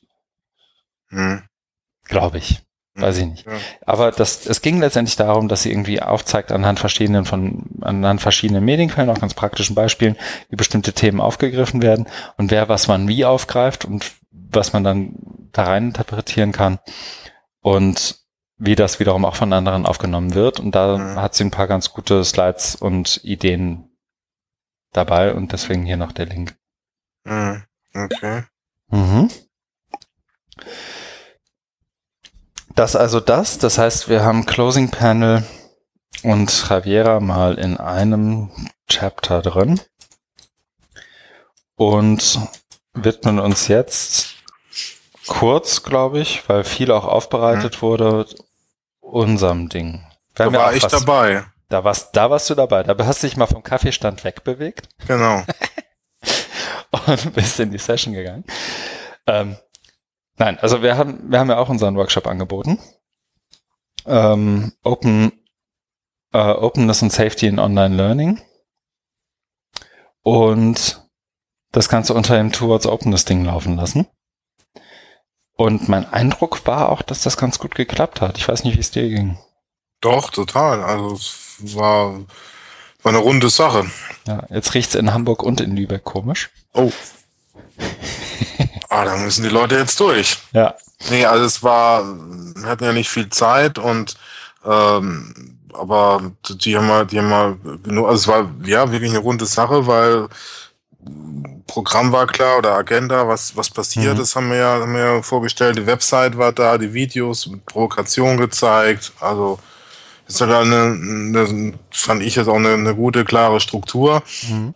Und ja, die, also wenn wir da jetzt gleich reinspringen in die, in die Arbeitsphase, du hast, genau, du hast ja erzählt, dass es bei dem letzten Mal da irgendwie so zwei, drei Minuten Stille gab. Mhm. Das war jetzt wohl nicht der Fall. Mhm. Aber es gab ja schon da irgendwie Nachfrage, was meint ihr jetzt und was soll man machen? Aber trotzdem hatte ich den Eindruck, dass, dass man da bereit war und sich darauf eingelassen hat. Mhm. Und dann eben sich da zusammen an den Tischen mit irgendeiner Frage, die man dann hatte, beschäftigt hat. Anhand der Provokation, auf die man sich beziehen konnte. Es waren ja dann vier, oder? Die wir hatten. Ja. Genau, war sehr vielfältig von, vom Inhalt her und auch mhm. von der Art und Weise, wie vorgetragen wurde. Und da war halt, glaube ich, schon einiges da und das hat man dann bei den Ergebnissen gesehen. Und mhm. schön war, also wir haben das ja dann vom, vom Zeitaufwand oder vom, vom Timing her noch gut die Kurve gekriegt, auch wenn es jetzt wieder stinkt in Lübeck und Hamburg, aber das obwohl er hat da, müssen wir vielleicht mal selber Kritik, also wir hatten ja dann am Schluss gar nicht mehr so viel Zeit und dann hätten die vielleicht, ja, aber nee, das hat ja schon funktioniert, dass die nur mal so kürzer gesprochen hätten, ne? Also du hast ja, ja. glaube ich, irgendwie gesagt, du nimmst dir das Eine auf und dann, überzogen. Du hast, du hast da so ein bisschen überzogen. Ich habe die dann einfach reden lassen und dann kamen schon ja. Leute rein und dann dachte ja. ich mir, na gut, jetzt hört sie weiter drauf. Also, aber vielleicht muss man kurz für die, die nicht dabei waren und die, die jetzt vielleicht auch nur zuhören und nicht auf der Website schon rumschwirren, das unsere, unsere Idee war letztendlich ja. zu sagen, wir nehmen verschiedene Stimuli, also verschiedene Provokationen und sammeln die auch vorher ein und lassen und bereiten die auf und lassen die aufzeichnen. Und wir haben Sarah Jane Crowson oder Crowson, äh, Chris Gilliard, Ahmed Karufa und Rob Farrow äh, dazu gekriegt, jeweils ein zwei bis vier, fünfminütiges Video aufzuzeichnen mhm. mit ganz verschiedenen Ideen in Bezug auf Safety in Openness und Safety in Open Online Learning. Und hängen geblieben als wirklich am prägnantesten ist, glaube ich, die von Chris Gilliard, ne? Mhm, ähm, war ja. zumindest mein Eindruck. Ja, ja. Die, ähm, der eben auf äh, Shoshana Zuboff auch äh, zurückgreift mhm. und sagt, das sind irgendwie die, die Laws, irgendwie everything that can be automated will be automated und so weiter. Aber eben auch Ahmed Karufa als Iraki, der versucht irgendwie trotzdem noch auf, auf Konferenzen zu kommen. Sarah Jane Crowson mit einer sehr, sehr ähm, heterogenen Lernenden schafft, sagt man das so? Mhm. Weiß ich gar nicht. Mhm. Und dann eben Rob Farrow, der ein Framework für Ethics sozusagen vorstellt, ganz verkürzt dargestellt. Mhm. Ähm, und dann waren die Leute eben gezwungen, von uns eine Intervention zu gestalten, die darauf irgendwie Bezug nimmt oder das zumindest irgendwie aufnimmt und die auch innerhalb von 20, 25 Minuten zu entwickeln. Und wir hatten drei Teams. Ähm, und auch die Resultate, ich weiß nicht, hast du es nochmal angeguckt eigentlich? Ich nee. habe eine, eine bisher noch schauen können, weil irgendwie. Ich bin, mich, bin auch nicht dazu gekommen. Ja. Aber wir haben dann auch letztendlich die Ergebnisse der Teilnehmer aufgezeichnet und ähm, hatten ein Team sozusagen der, der schon fast der Tisch der Legenden äh, irgendwie äh, mit mit Brian Lamb, Jim Groom, Brian Mathers und Rob Farrow, die sich mhm. gemeinsam Gedanken gemacht haben. Auch wie ich finde, zumindest die bei Brian Mathers eben auch dabei war, die am schönsten dargestellte Variante dessen, was die sich so da überlegt Absolut. haben. Absolut. Ähm, Jim Groom präsentiert das auch in der von ihm gewohnten Art und Weise, aber eben auch Autumn Keynes mit Team, auch da war ja mal Bali noch am Anfang mit dabei. Ähm, die sich eben letztendlich ein, Browser-Plugin überlegt haben, wie man jetzt Openness und Safety gestaltet und eben ähm, das, das Team um Claudia Lehmann und Chris Follows, die ähm, letztendlich ihre Diskussion zunächst mal aufbereitet haben, was ja auch fein war. Ne? Also wir wollten ja nicht irgendwie von jedem irgendwie ein fertiges Produkt haben und ich glaube, wenn besagte vier Legenden an einem Tisch sitzen, dann wird das eben, weil die sich auch untereinander schon kennen, sehr viel schneller ins Doing gehen. Ja. Aber auch die Diskussion fand ich ja super und auch die Aufbereitung der Diskussion und dass die das mal eben spontan referieren, während ich sie mit einem Handy traktiere, ist ja irgendwie auch schon eine Leistung. Absolut. Das ist und, Erfolg, ja. ähm, und das meine ich gar nicht im Sinne von Sigo-Kunde, sondern die, ich weiß noch, dass ich mir das angehört habe, während die das präsentiert haben und das echt cool fand. Ja. Jedenfalls, ähm, das ist sozusagen dabei rausgekommen und was ich dir, glaube ich, noch gar nicht erzählt habe. Aha, jetzt kommt's raus. Ja. Ich habe das auch am nächsten Tag nochmal gemacht, aber nicht, gem nicht gemacht, sondern nur vorgestellt. Aha. Und auch da, also was, was mich gewundert hat schon fast, ähm, so, also es gibt ja immer diese amerikanische Überschwänglichkeit, so das war alles super, das war alles geil und das war alles toll. Ähm, das habe ich auch mehrfach danach zu hören bekommen, wie man das ja eigentlich immer so hat. Und so richtig viel drauf geben tue ich dann ehrlich gesagt nicht. Mhm. Aber ähm, sowohl Jim Groom in Coventry als auch Brian Lamb in seinem Vortrag in Coventry haben sich auf das, was wir da gemacht haben, in Teilen zumindest bezogen und gesagt, das und das so und so könnte das gehen, was da gemacht werden soll. Und jetzt Aha. riecht's richtig streng in Hamburg, aber das fand ich tatsächlich, war eine gelungene Lobhudelei und ich bin mit dem Lächeln eingeschlafen an dem Ja, es muss mal sein. Mhm. Da geht's, glaube ich, auch weiter, also nicht da geht's, glaube ich, auch weiter, sondern dazu wäre vielleicht noch zu sagen, zu dem Workshop machen wir übermorgen, also übermorgen zum Zeitpunkt der Aufzeichnung am Mittwochabend, 12. April um 22 Uhr mitteleuropäischer Sommerzeit eine Virtually Connecting Session, nämlich als sogenannte Missed Conversation. Das ist so Mhm. gedacht, dass man sich nach einer Konferenz nochmal zusammenfindet und wenn man irgendwo an einem Workshop oder sowas nicht teilnehmen kann, dass man sich das nochmal anschaut und damit tatsächlich auch irgendwie in Berührung kommt und das wird am Mittwoch passieren. Freue ich mich schon sehr drauf. Wir haben übrigens, hast du die Gästeliste gesehen inzwischen? Es haben sich ein paar Leute angemeldet. Nee. Ähm, Catherine Cronin kommt dazu. Mhm. Äh, Chris Gilliard und Ahmed Karufa schaffen es auch. Sehr gut. Und dann sind es eben noch Mahabali, Kate, ich und noch ein, zwei, drei andere. Also insgesamt zehn, die sozusagen live in der Conversation dabei sind. Mhm. Und dann kann man sich das Ganze ja auch parallel als Livestream noch angucken und auch dazu twittern und so weiter. Da bin ich echt mal gespannt, was da noch so bei rumkommt. Ja, klingt gut. Ken Bauer ist noch mit dabei, genau. Deswegen ist es auch gut, dass wir so spät sind. Für sowohl für Chris Gilliard als auch Ken Bauer ist es gut, weil die ja in Detroit, Michigan irgendwo sitzen, beziehungsweise in Mexiko. Mhm. Also das, ja, freue ich mich drauf. Wird gut. Da müssen wir jetzt mal gucken, wie wir das aufbereiten. Ich glaube, da haben wir auch schon rumgeschrieben. Also sowohl Kate als auch ich haben da, glaube ich, schon mal nachgefragt. So bei dir und Nishant, was wir jetzt als nächstes machen. Mhm. Da werden wir uns, glaube ich, mal zusammensetzen müssen und überlegen müssen, wie wir da jetzt, was hast du eben gesagt, verstetigen und nachhaltiger werden. Ja, äh, vorantreiben einfach. Mhm. Mhm. Ja, das ist die große Frage. Ja. Also Möglichkeiten gibt's.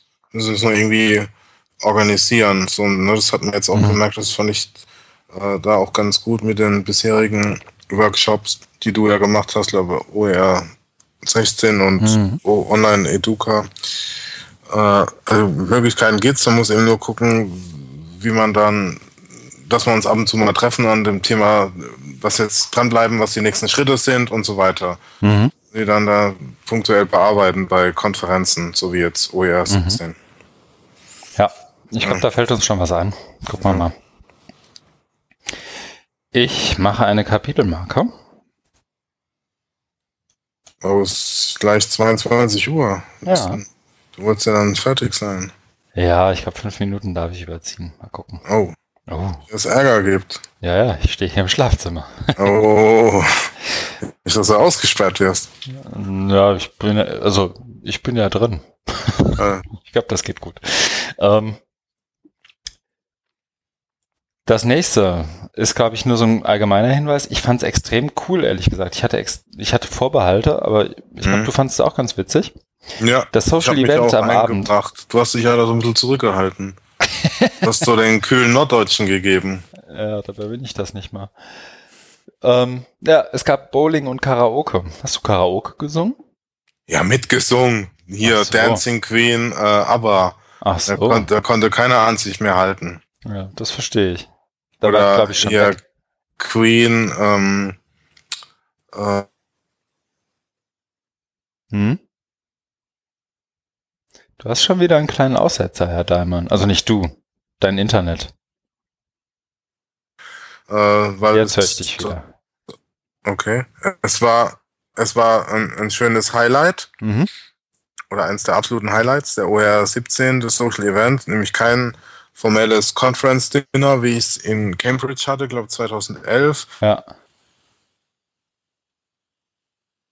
Das gab's so auch in. Das ist alles super.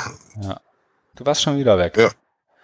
Mann, Mann, Mann. Okay, ich weiß nicht, was da los Ich weiß nicht, was da los ist. Vielleicht Ich müssen wir mache mal, nichts. Ich, wir starten mal so eine Kickstarter-Kampagne für dich und einen neuen Laptop und einen ordentlichen Internetanschluss.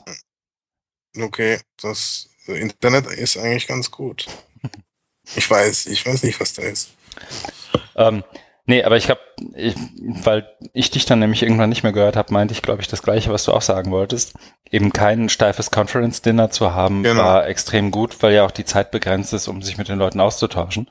Und letztes Jahr in Ja. Edinburgh war das auch so, dass da irgendwie, dass man da drei, Ta drei Stunden noch am Tisch sitzt und dann Mhm. irgendwie das schottische Gala-Dinner über sich ergehen lassen muss, wenn man Mhm. doch eigentlich mit Leuten reden will ähm, und dann nebenher schnell was essen. Und das Ja. war da extrem gut. Also ich weiß noch, ähm, Ja. beim Bowling war ich noch dabei, beim Karaoke bin ich ausgestiegen. Aber meine Hast du erste. gebowlt? Ja. Aber Echt? versteckt hinten auf der Bahn. Also ich war, habe Ah. die vorletzte Bahn nur noch erwischt. Aber Mhm. dann auch mit dem, dem langen Iren Brian Mathers und ähm, Kate und noch, wer war denn da noch dabei? Eine Nummer vier war und hatten wir noch. Aber das haben wir gemacht und ähm, das Karaoke war mein persönliches Highlight tatsächlich Jim Groom mit Diana RC I'm a Creep. Und es gab wohl hinterher, aber what happens at OER 17 Stays, at OER 17, um den Tweet mal zu zitieren, zitieren von Jim Groom, ähm, wohl auch Duette mit Jöran. Ja, hat er auch. Da es gab ja dann auch so war ich schon weg. äh, Jump, ähm, wo sie Mhm. alle rumgehüpft sind. Schön.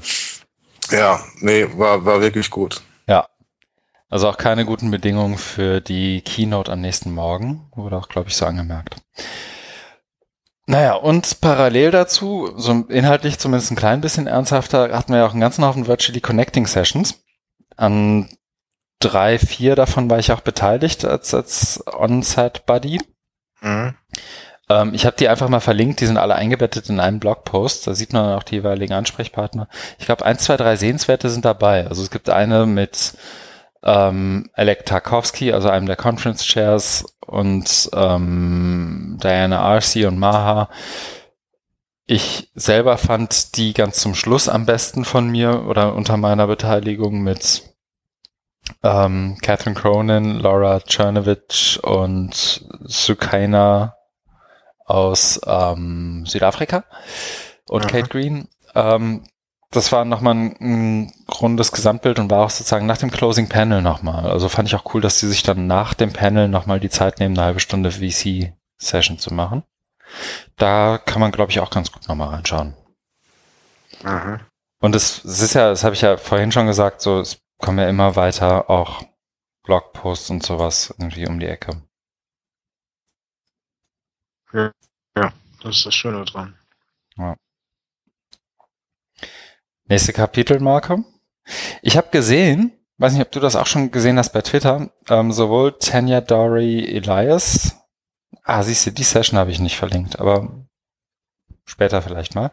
Die hatte eine sehr gute Session, wenn man sich von der aus durchklickt, ähm, zu auch Privacy und Online, ähm, Kommunikation und Online Learning und Tobias Steiner hier von der UHH haben beide Mhm. in Pads ihre Sessions und Links und Blogs und was auch immer zusammengefasst. Und das ist auch nochmal eine gute Ressource, wenn man da irgendwie einen anderen Zugang zu den, ähm, ja, zu den einzelnen Sessions letztendlich sucht. Das fand ich cool. Mhm. Und ansonsten, bei mir ist das irgendwie, wie sagt man, semantisch direkt miteinander verbunden. Könnte ich jetzt noch kurz erzählen, was so in Coventry passiert ist? Wollen wir das noch einschieben? Ja, ist ja noch, noch frech, wenn du dich kurz fasst. Ja, kriegen wir hin. Ich war ja noch, ähm, habe ja auch zweimal schon in Podcast-Folgen damit geprahlt. Ich war ja zum An-Symposium noch in Coventry eingeladen. Und, ähm, oder in Coventry nicht nur, sondern, also nicht, das heißt nicht nur, nicht von der Universität Coventry, sondern vom Disruptive Media Learning Lab der Universität Coventry. Die haben da so eine ganze Etage gekapert in einem hoch- oder höheren Gebäude ober der, überhalb der Bibliothek und arbeiten da letztendlich da an verschiedenen Projekten, um irgendwie digitales Lernen und Lehren irgendwie ähm, nochmal anders darzustellen innerhalb der Uni und das irgendwie, ich mag disruptiv nicht sagen, aber irgendwie Mhm. mal neue Ideen auszuprobieren. Unter anderem haben die ein Domain of One's Own Projekt, so entsteht auch, glaube ich, die Beziehung zu Jim Groom. Und die haben auch genug, ähm, glaube ich, Humanressourcen als auch Ressourcen als solches, um sich auch ein paar Visiting Fellows zu leisten. Und eine davon ist eben Audrey Waters. Und mhm. der Freitag startete mit, und das ist auch also ich habe es ehrlich gesagt noch nie irgendwo gesehen, äh, wohl auch recht selten, dass Audrey Waters und Jim Groom gleichzeitig irgendwo einen Vortrag halten. Und es waren so kurze Impulsvorträge eigentlich. Den einen hat Audrey Waters auch direkt verlinkt. Education Technology is completely over. Und Jim Groom hat seinen, glaube ich, relativ spontan zusammengeschustert, als er gemerkt hat, worüber Audrey sprechen wird. Ich habe den Blogbeitrag von Audrey Waters auch mal verlinkt und da geht es letztendlich um das Verhältnis oder sie, sie macht ja immer so einen kleinen Narrativ auf und der Narrativ ist hier ähm, das Verhältnis von Prince zum Internet und zu Ownership und mhm. dem Verhältnis des jeweiligen okay. Künstlers oder Akteurs ja. zu seinem Label, auch in Bezug auf Besitzverhältnisse und all das. Und da macht sie eben das Argument, dass die Education Technology äh, das macht sie, glaube ich, sogar nur implizit, wenn ich es richtig im Kopf habe, das Argument, dass Education Technology vergleichbar ist im Verhalten zu dem, wie Musiklabels mit ihren Künstlern umgehen. Mhm. Ähm, viele Prince-Zitate dabei, wie immer sehenswert und das mal live mitzukriegen, wie sie das vorträgt, ist auch super. Jim Groom dann in seiner eigenen bisschen, wie sagt man denn, Umgangs sprachlicheren und auch ähm, lockeren Art irgendwie hat noch einen draufgesetzt und hat auch direkt mit dem GIF, äh, mit dem Prince-GIF angefangen. ähm, und danach war es so ein bisschen Open Session. Ähm, Brian Lamb hat nochmal seine ähm, Initiative zur, äh, zur Kooperati Kooperative vorgestellt, was ich eingangs schon gesagt hatte.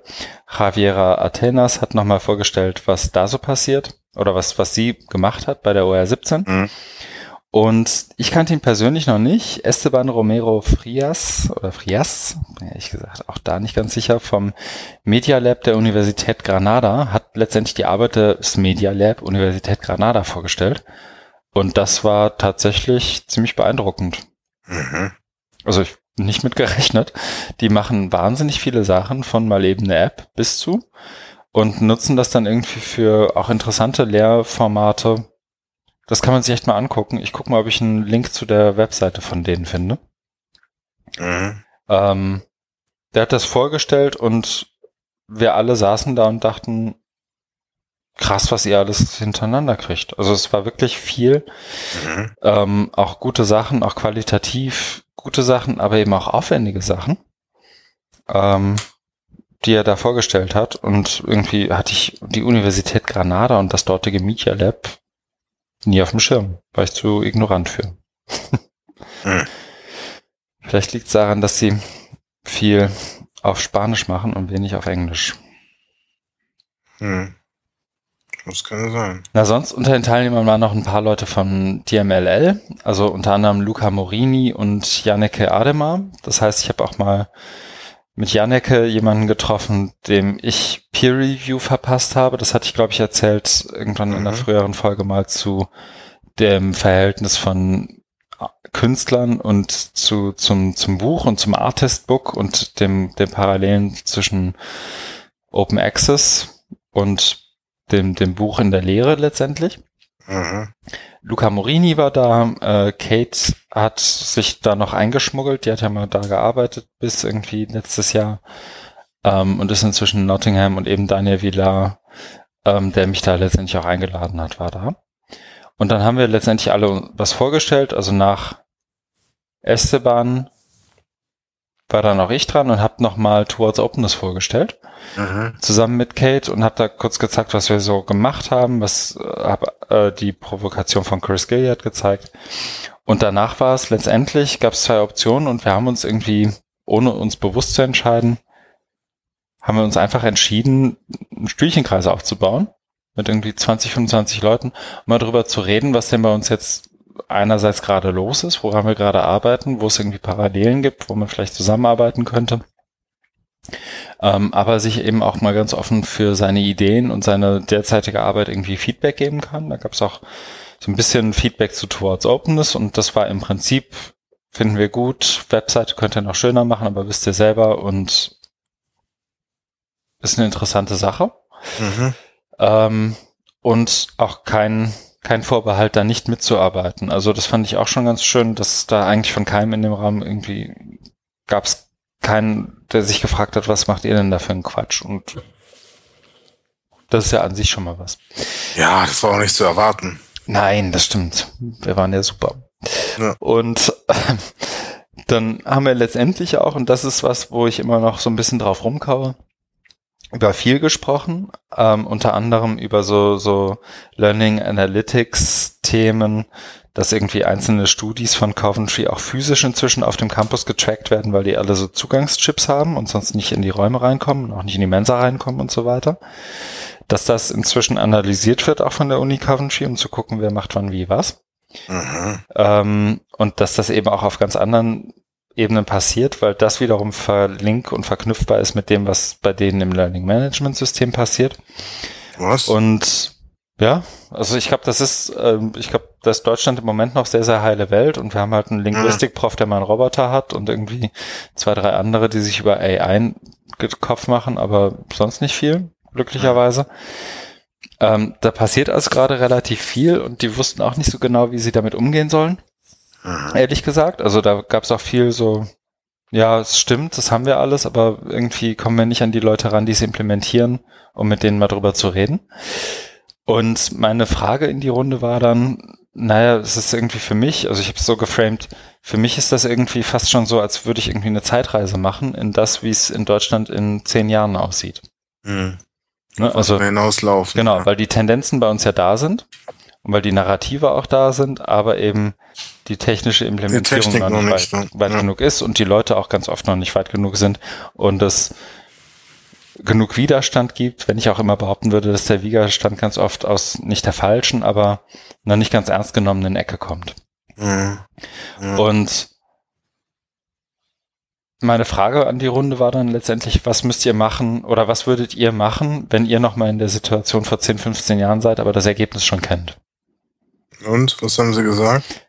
Ja, das war schade. Es gab halt, die haben alle, ich musste tatsächlich lange erklären, dass es bei uns noch ein bisschen anders läuft. Mhm. Also meine Uni hat kein Learning Management System. Mhm. Ne? Also kein richtiges. Ähm, und als das dann verdaut war, musste ich noch erklären, was sozusagen bei uns die grob Gemengelage ist. Und habe dann auch witzigerweise mit Audrey Waters drüber gesprochen, habe mal geguckt, ob sie ein paar Namen kennt und Träger und Bertelsmann waren ihren Begriff. Also Weißt du, zumindest, ich habe ja die Hoffnung, dass sie in ihrer Scholarship dann jetzt auch den Impuls aufnimmt und irgendwie auch mal was über Deutschland macht. Finde ich cool. Wie dem auch sei.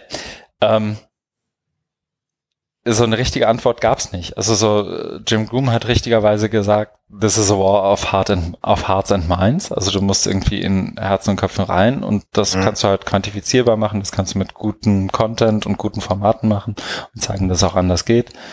Ähm, Audrey Waters hat gesagt, klar, es ist auch immer eine Transparenzfrage und ne, also das, was sie macht, nochmal betont sozusagen. Aber mhm. wir haben halt weder den Audrey, die Audrey Waters noch den Jim Groom als Äquivalent hier und deswegen machen wir da schon, Sorgen ist vielleicht zu, ne, wobei doch, Sorgen. Ähm, und ich fand es irgendwie spannend, dass obwohl das sozusagen die die Leute sind, denen ich es am ehesten zugetraut hätte, hatten die nicht eine spontane Antwort. Tja. Mhm. Das zeigt ja, wie kompliziert ja. das irgendwie alles ist. Darauf also, also noch einen Schluck Bier, ja. Das sozusagen nur so als. Da bleiben wir einfach dran an dem Thema, dafür setzen wir uns ja auch ein, um für Aufklärung ja. und die Themen reinbringen.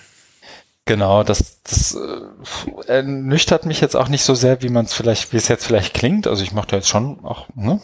Aber es ist halt spannend zu sehen, dass es da nicht die, die eine Lösung für gibt, um letztendlich diese Narrative zu formen, ne? Weil wir hatten es letzte Woche, dass wir irgendwie uns auf einmal den, den, den Fraunhofer-Bericht angucken und sagen, na dann ist das halt so und dann reden die halt mit irgendwelchen Entscheidern und dann passiert das auf einmal so. Mhm. Da fehlt uns ja dann schon irgendwie die Tinte. Mhm. Da habe ich Wir noch nicht bleiben so. da dran, jetzt lass uns doch mal nicht so runterziehen. Nein, nein, nein. Wir dürfen jetzt nicht, nicht so, so negativ sein. Wir machen jetzt einen, einen positiven Ausgang Ja, aus dem Podcast heute um 23 Uhr bald. den finden wir. Und der positive Ausgang ist, ich war in Coventry auch, ähm, natürlich im Pub mit äh, unter anderem Brian Lamb. Mhm. Und das war gerade zu der Zeit, ich weiß nicht, ob du das mitgekriegt hast. Ähm, das ist definitiv was, deswegen reiße ich es hier nur kurz an, für unseren nächsten Podcast. Und zwar hat David Wiley einen Blogartikel am, ich glaube, 4. April oder so veröffentlicht. How is Open Pedagogy different? Mhm, Ja, ich klar mal Hast du gelesen? gesehen. Ja, Ja, aber habe ich jetzt nicht mehr so auf Tasche. Okay. Halt, mein, äh, mein Hirn ist jetzt nicht mehr so frisch, um den jetzt irgendwie aus den Untiefen hervorzuziehen. Da bitte ich um Vergebung. ist überhaupt nicht schlimm. Es geht ganz grob darum, dass er irgendwie sehr, sehr stark vorgibt, was Open denn jetzt ist und was Open nicht ist. Und er das auf einer Content 5R-Dimension macht, wie man es von David Wiley erwart erwarten würde. Mhm. Und daraufhin haben, ich glaube, Jim Groom hat das dann gesehen und nur einfach nur eine Frage gestellt, nämlich DS106, also mein Vorzeigekurs Digital Storytelling, hat nie mit ausschließlich Open Content und OER und 5R und dem ganzen Quatsch gearbeitet. Ist das Mhm. jetzt nicht mehr Open? Mhm. Und David Wileys Antwort darauf, du ahnst es? Nö, hast du recht, ist es nicht. Mhm. Mhm. So, und ich fand's super, weil es klang ja immer mal wieder so an. Es kam bei uns, glaube ich, auch schon ein, zwei, dreimal vor, dass es so einzelne Leute die Frage stellen, kann ich denn Open Pedagogy machen, wenn ich nicht OER benutze? Mhm. Also nicht so sozusagen diese Definitionskette, Open Pedagogy ist die Anwendung von OER. Das ist ja so, so, so eine ganz merkwürdige Definition, die aber immer wieder auch unterkommt, so gerade glaube ich, auch im deutschen Kontext, hier in Hamburg ab und zu mal, glaube ich. Mhm. Ähm, und eben, dass Wiley so argumentiert hat und Jim Groom daraufhin dann äh, na, letztendlich nur nachgefragt hat und damit sich nicht so ganz einverstanden gezeigt hat und ich wiederum und jetzt kommt's, neben Brian Lamb im Pub sitze und das wiederum sowohl David Wiley als auch Mike Caulfield bei Twitter aufgegriffen haben und wirklich im Minutentakt Tweets losgeschickt haben, insgesamt ich glaube 30 oder 40, in Richtung Jim Groom und auch Brian Lamb, der sich da daran dann auch beteiligt hatte irgendwie und so, so eine Mhm. wirklich eine lieb gemeinte Frage gestellt hat. So, das hast du irgendwie bei seinem zweiten Bier und hat die Welt nicht mehr verstanden. Ähm, und die wirklich ähm, angenommen haben, was sozusagen die Argumente von Jim und Brian sind, ohne zu wissen, ohne, ohne dass die das je so artikuliert hätten. Also Mike Coffey geht wirklich irgendwie in so einen Twitter-Thread mit irgendwie sieben Tweets. Dein Argument ist das, ich würde entgegnen das, dann sagst du das, dann sag ich das und am Ende habe ich gewonnen. Mhm. Was irgendwie spannend ist von einem Typen, der sich mit dem Zustandekommen von Fake News auseinandersetzt. Ähm, und ich will auch gar nicht, ich will mich gar nicht auch sozusagen auf eine Seite schlagen, wenn es das überhaupt gibt. Ich glaube, das gibt es nicht, weil Brian Lamb ja viel auch mit ähm, David Wiley zusammengearbeitet hat und da irgendwie die beiden sich auch wirklich kennen und auch mögen. Gleich Mhm. für Mike Caulfield. Ähm, aber ich fand's witzig, dass so eine eigentlich einfache Frage unter diesen vier Typen zu so einem enormen Dissens führen kann. Hm. Und Brian Lamb saß dann da nur und hat irgendwann sein Handy ausgemacht, weil er es nicht ertragen hat, dass irgendwie im 30-Sekunden-Takt irgendwie eine Twitter-Notifizierung kommt. Und hat dann aber, äh, meinte dann schon so, naja, mein, ich habe ja noch meinen Heimflug für einen Blogpost und das wird er hoffentlich auch nutzen. Der ist heute zurückgeflogen, bin schon gespannt drauf. Hat sich aber dann, der ist, sein nächster Termin war am Samstag, Sonntag, Montag in Edinburgh mit seinen Leuten, mit denen er auch da war, zu, hingesetzt und hat die 5 Rs neu definiert. Hast du das gesehen? Nein. Das ist ein sehr sehenswerter Link, nämlich der dritte hier bei uns in der Liste. Dann lass uns doch das beim nächsten Mal besprechen. Ja. Und Ich merk du, oder wir müssen. ich bin, ich bin on, ja, ich würde, ich würde, Du bist jetzt gerade so in Fahrt, aber ich bin in Fahrt und wir müssen es auch nicht jetzt machen, aber das ist tatsächlich aber das ist definitiv sehenswert. wert für eine Ja. neue Sendung, wenn ich dann vielleicht auch wieder frischer bin. Und dann binden wir auch ein, jetzt mache ich hier den Segway raus, äh, Jim Grooms Artikel I don't need permission to be open. Mhm. Nee, das muss ich mir mal angucken. Ich habe das gar nicht so mitgekriegt. Gut, das machen wir auf jeden Fall. Ich setze die nächste Kapitelmarke und wir nähern uns dem Ende. Das wird so ein kleiner Rekordpodcast, ne? 5400. Wir beeilen uns. Ja. Wir haben ja gefragt, was sollen wir machen und dann sollten wir dem zumindest noch irgendwie Rechnung tragen. Rechnung tragen. Tobias Steiner, ähm, ich habe ihn tatsächlich erstmal in London getroffen, witzigerweise, glaube ich zumindest, ähm, sagte, wir könnten mal mehr zu ähm, dem OEPS Scotland, also dem OEPS Ja. Hm. Dings sagen. Ich bin ehrlich gesagt damit so ein bisschen, na, überfordert ist zu viel. Ich weiß ungefähr, was die machen. Die kümmern sich irgendwie darum, Open Educational Practices in Scotland, Scotland so ist vor, auch mein vorzubringen. Stand. Ist auch eines der Vorzeigeprojekte oder das man Genau. so mitbekommt, wenn es ums Thema OEP geht. Ja, Dann sehen die in Schottland da vorne dabei. Genau. Aber sonst weiß ich dazu nicht viel mehr und müsste mich jetzt auch in die Website einarbeiten, um dazu was sagen zu können. Ja. Ich weiß äh, anhand der Liste von Leuten, die da mitmachen, dass das durchaus respektabel ist. Ja, ist es. Ja. Das zweite, was ich in der Liste habe, ist Write Copyright. Da kann ich zwei Sätze mehr zu sagen. Das war, sagen die, die, das, was bei Matthias Andrasch, glaube ich, vor allem hängen geblieben ist. Den habe ich auch zuerst in London jetzt kennengelernt. Aha, Ähm, kannst du ihn vorher? Ja, ne? ja. Ja, siehst du, ich nicht. Hm. Und der sagte bei Twitter, ja, sagt mal was oder allgemeine Eindrücke. Ich glaube, davon haben wir genug inzwischen, sind wir genug losgeworden. Aber Right Copyright Kampagne ist letztendlich eine von Creative Commons, ähm, die ich persönlich auch inzwischen unterstützt habe oder direkt zu Beginn bestützt habe, als sie rauskam. Ich weiß nicht, hast du schon unterschrieben? Ja, heute. Sehr gut. Da muss, glaube ich, noch ein bisschen was passieren. Deswegen, wer das sieht und wer da, wer jetzt noch zuhört, ähm, hat das wahrscheinlich eh schon unterschrieben. Ansonsten gerne darauf aufmerksam machen, das ist eine wirklich unterstützenswerte Geschichte, die auch wirklich viele coole Dimensionen von Copyright und Urheberrecht in der Lehre irgendwie aufgreift. Mhm. Matthias Andrasch hatte auch, was wir so zum Towards Openness Workshop sagen sollen. Das haben wir, glaube ich, zu Genüge getan, haben wir auch bewusst gemacht, weil eben auch nochmal danach gefragt wurde. Und persönliche Schlussfolgerungen und Erkenntnisse. Ich lehne mich mal aus dem Fenster und auch würde sagen, auch da sind wir ziemlich gut und weit gekommen. Oder? Wie, wie meinst du das? Na, Matthias hatte sich dafür interessiert, was sozusagen wir jetzt davon mitnehmen und unsere eigenen Schlussfolgerungen sind, was unsere Erkenntnisse sind. Und ich glaube, er meint damit auch, was machen wir denn jetzt damit? Und eins meiner Ergebnisse ist definitiv, sich da noch stärker einzubringen. Also ich habe jetzt schon meinen Hut in den Ring geworfen, mich bei der OR 18 auch zu beteiligen. Mhm. Ähm, nächstes Ding ist Towards Openness irgendwie schicker machen. Mhm. Mir hat persönlich auch wieder Virtually Connecting sehr viel gebracht. Ja, und auch da werde toll- ich weiter dabei sein. Ähm, da müssen wir mal gucken, wie man das vielleicht dann noch ausweiten kann. Gibt es vielleicht auch noch ein, zwei Ideen, Varianten. Mhm. Und ich glaube, es äh,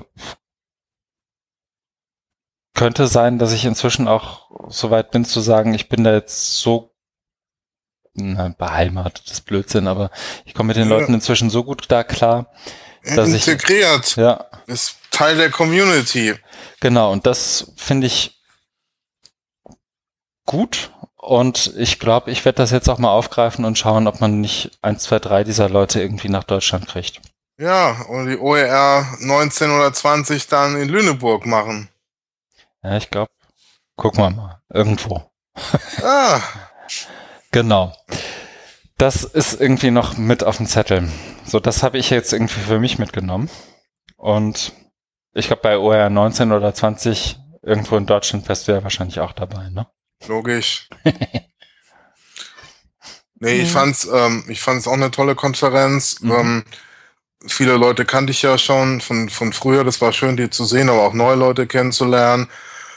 War rund, rundrum gelungen. Also ich habe auch das Gefühl, ich kann es jetzt nicht im Einzelnen so detailliert äh, sagen, was ich mitgenommen habe, aber ich habe schon das Gefühl, mitge viel mitgenommen zu haben und einfach auch wieder so ein Update zu bekommen und mm, ja, was, was, was läuft, wo es hingeht, auf was man achten muss, ist natürlich auch mal sehr wichtig. Mhm. Gerade international. Und da war das, da war das auch durch die vielen Vorträge, Workshops, Sessions und so weiter gut möglich und die Pausengespräche war, war sehr dicht, zwei, Mhm. zwei dichte Tage, aber sehr, sehr wohltuend, sehr inspirierend. Ja. Fand ich auch. Genau. Zwei Spiegelstriche haben wir hier noch in den Shownotes. Einmal den, das Stichwort internationale Austauschprogramme zum Thema. Timo van Treek. Ja, Timo, kann ich es leider Ich habe es in spontan auch nichts sagen. genau, ich glaube, das ging in deine Richtung auch eher, ne? Ich dachte, ver- also ich glaube, er hat es irgendwie an dich oder auf dich Ach so. geantwortet. Ich bin mir nicht ganz, ich dachte, du hättest es verstanden. Ich habe es nicht so ganz kapiert, was er ich damit hab's meint. auch nicht ganz verstanden. Ähm, ja, aber internationales Austauschprogramm, ich glaube, wir kennen uns auch nicht, Timo van Treek, aber ich, also vom Namen kenne ich Was, dich. du kennst ihn natürlich. nicht? Ich kenne ihn vom Namen natürlich. Nö. Ähm, also nicht persönlich, glaube ich. Oder. Ja. Ähm, allein dahin zu fahren ist, glaube ich, ein internationales Austauschprogramm. Kann ich tatsächlich empfehlen. Und Hm. deutsche Beiträge zur Vernetzung, Martina Emke. Ich muss ehrlich gesagt sagen, dass ich keinen einzigen deutschen Beitrag da gesehen habe und das auch ganz bewusst unterlassen habe. Ja, ist gerechtfertigt. Also kann ich verstehen. Ich habe es ja umgekehrt gemacht, dass ich ein paar, Mhm. äh, nicht, nicht alle, aber ein paar gesehen habe. Ja. Und also ich will da auch keinem, so das ist überhaupt nicht bös gemeint, aber ich fahre nicht Ja. nach London, um irgendwie ähm, ja, äh, den netten Tobias Steiner zuzuhören, wie er über die Hu redet. Hm. Kenne ich. Ja, ja, klar. Aber ja, ich find's gut, dass es mehr diesmal gab als beim letzten Mal. Ich weiß noch, bei der OR 16 waren Jöran und ich zusammen mit Richard und Mhm. den, den Leuten von dort eben die einzigen, wenn ich es richtig Mhm. auf dem Schirm habe, die überhaupt da waren. Hm. Das hat sich ein bisschen gewandelt und das ist an sich ja schon gut. Ja. Genau. Und ich setze eine eilige Kapitelmarke, weil wir haben die zwei Stunden. Und was sind wir jetzt bei Schritte. drei Stunden schon? Ja, wir sind in der dritten Stunde. Oh Wir sind bei zwei Stunden, zehn und Oh Mann, 15. hab ich gedacht. Mhm. Deswegen Aber arbeiten ein wir Bier jetzt. getrunken. Ich muss Schluss machen, damit ich noch ein zweites Bier trinken kann. Ja, Ja, dann aber wirklich. Das nächste Mal machen wir Halbzeit. Das ist ich. Halbzeit, genau. Das ist ein gutes gutes Stichwort. So, was wir tun werden. Ja. Du hast Ostern. Ja, nicht nur ich, sondern ich glaube, äh, ein Großteil der Katholiken oder Christen, also ich bin ja nicht so fromm, aber ja, Den Feiertag nimmst du mit, ne? genau, die zwei Feiertage. Ist ja Karfreitag, also ich fahre Donnerstag zurück Mhm. in die Heimat und bleib dann bis Montag. Mhm. Und werde aber die Zeit dann auch nutzen, um an einen meiner überfälligen Beiträge zu schreiben. Mhm. Ja, genau. Das, Okay. Das glaube ich, kann man da ganz gut mal so immer wieder ein paar Stunden am Stück. So, jetzt komme ich ja da nicht so dazu. Ja. Ja, genau. Sehr gut. Wir könnten da eigentlich auch einen Podcast, so einen Osterpodcast aufzeichnen, oder? Ach, du, willst, du, du denkst hier an die 40 Folgen. Ich höre die 40 Folgen klar. Äh, ja. ja. Nein, genau. also zumindest Themen hätten wir. Allein dieses Ding Wiley Groom Lamb hat bis dahin bestimmt Füße gekriegt. Ja, ja, da müssen wir mal mal spontan rein, reintauchen. Ja. Ähm, bei mir ist es so, wir haben Mittwoch die Virtually Connecting Session. ja, Da bist du ja vielleicht irgendwie, wenn du es noch schaffst, äh, Ja. auch ein Teil davon. ja, ja. Ansonsten wird das auch aufgezeichnet und man kann twittern und sonst was tun. Das also gerne angucken. Und ich freue mich schon wie Bolle, weil ich morgen auf ein Konzert gehe und zwar das von Bob Aber nicht wieder Dylan. dieser Distelmeier. Nein. Ich gehe zum Bob Dylan Konzert. Nein. Doch. Okay, nach Hamburg. Ja, Oh, Elbphilharmonie. nicht ganz. Barclaycard Arena. War ich noch nie.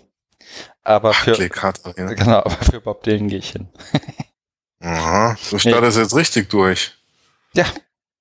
Ja. Nicht schlecht. Nee, ähm, das habe ich zum Geburtstag gekriegt. Wow. und bin überaus dankbar und freue mich sehr. Das Hm. wird bestimmt großartig. Wir freuen uns mit dir. Danke. Ja. Berichte ich beim nächsten Mal, wie es war. Mach das. Wir sind, glaube ich, das erste Mal, ich müsste nachgucken, das erste Mal in der Geschichte unseres Podcasts ähm, über die Zwei-Stunden-Marke. Was? Ja. Echt? Ich glaube schon. Ich glaube, wir haben es wir haben's so dachte ich angekratzt. heute, dabei da dachte ich heute, wir machen mal ein bisschen kürzer. Wir Ja. machen ja nur, nur eine Stunde so knackig. Eine schnelle Nummer. Nee. Aber du warst ja, du hast ja so einen Laberflash gekriegt. Du Ja. hast ja gar kein Ende mehr gesehen. Na, wir sind ja auch das, was man, Musst du dich ja abbremsen. was man umgangssprachlich einen Laber-Podcast nennt, Ja. glaube ich. Sind wir mal auf die Reaktion, auf das Feedback gespannt. Genau. Feedback wie immer jeder. Liebe Zuhörerinnen, bitte. Lasst Ähm, uns wissen. Auch wenn wir es heute nicht so wirklich besprochen haben, aber es kommt auf jeden Fall an. Wir sind sehr, sehr dankbar und ich fand es auch echt cool, das vielleicht noch als letzte Fußnote zu OER, ähm, mal in ein paar Leute zu stolpern, die das wirklich regelmäßig hören und die einem Ja. dann auch ernst gemeintes Feedback geben, Ja. ähm, weil wir zwei Fraggles ja eigentlich nur Für uns. reden und ein Bier trinken und Ja. das ist aber echt gut, finden wir super. Also ich ähm, entsprechend Feedback gerne, Shownotes, Twitter, Telefon, E-Mail Mhm. und ansonsten besten Dank und wir hören uns beim nächsten Mal. Bis demnächst.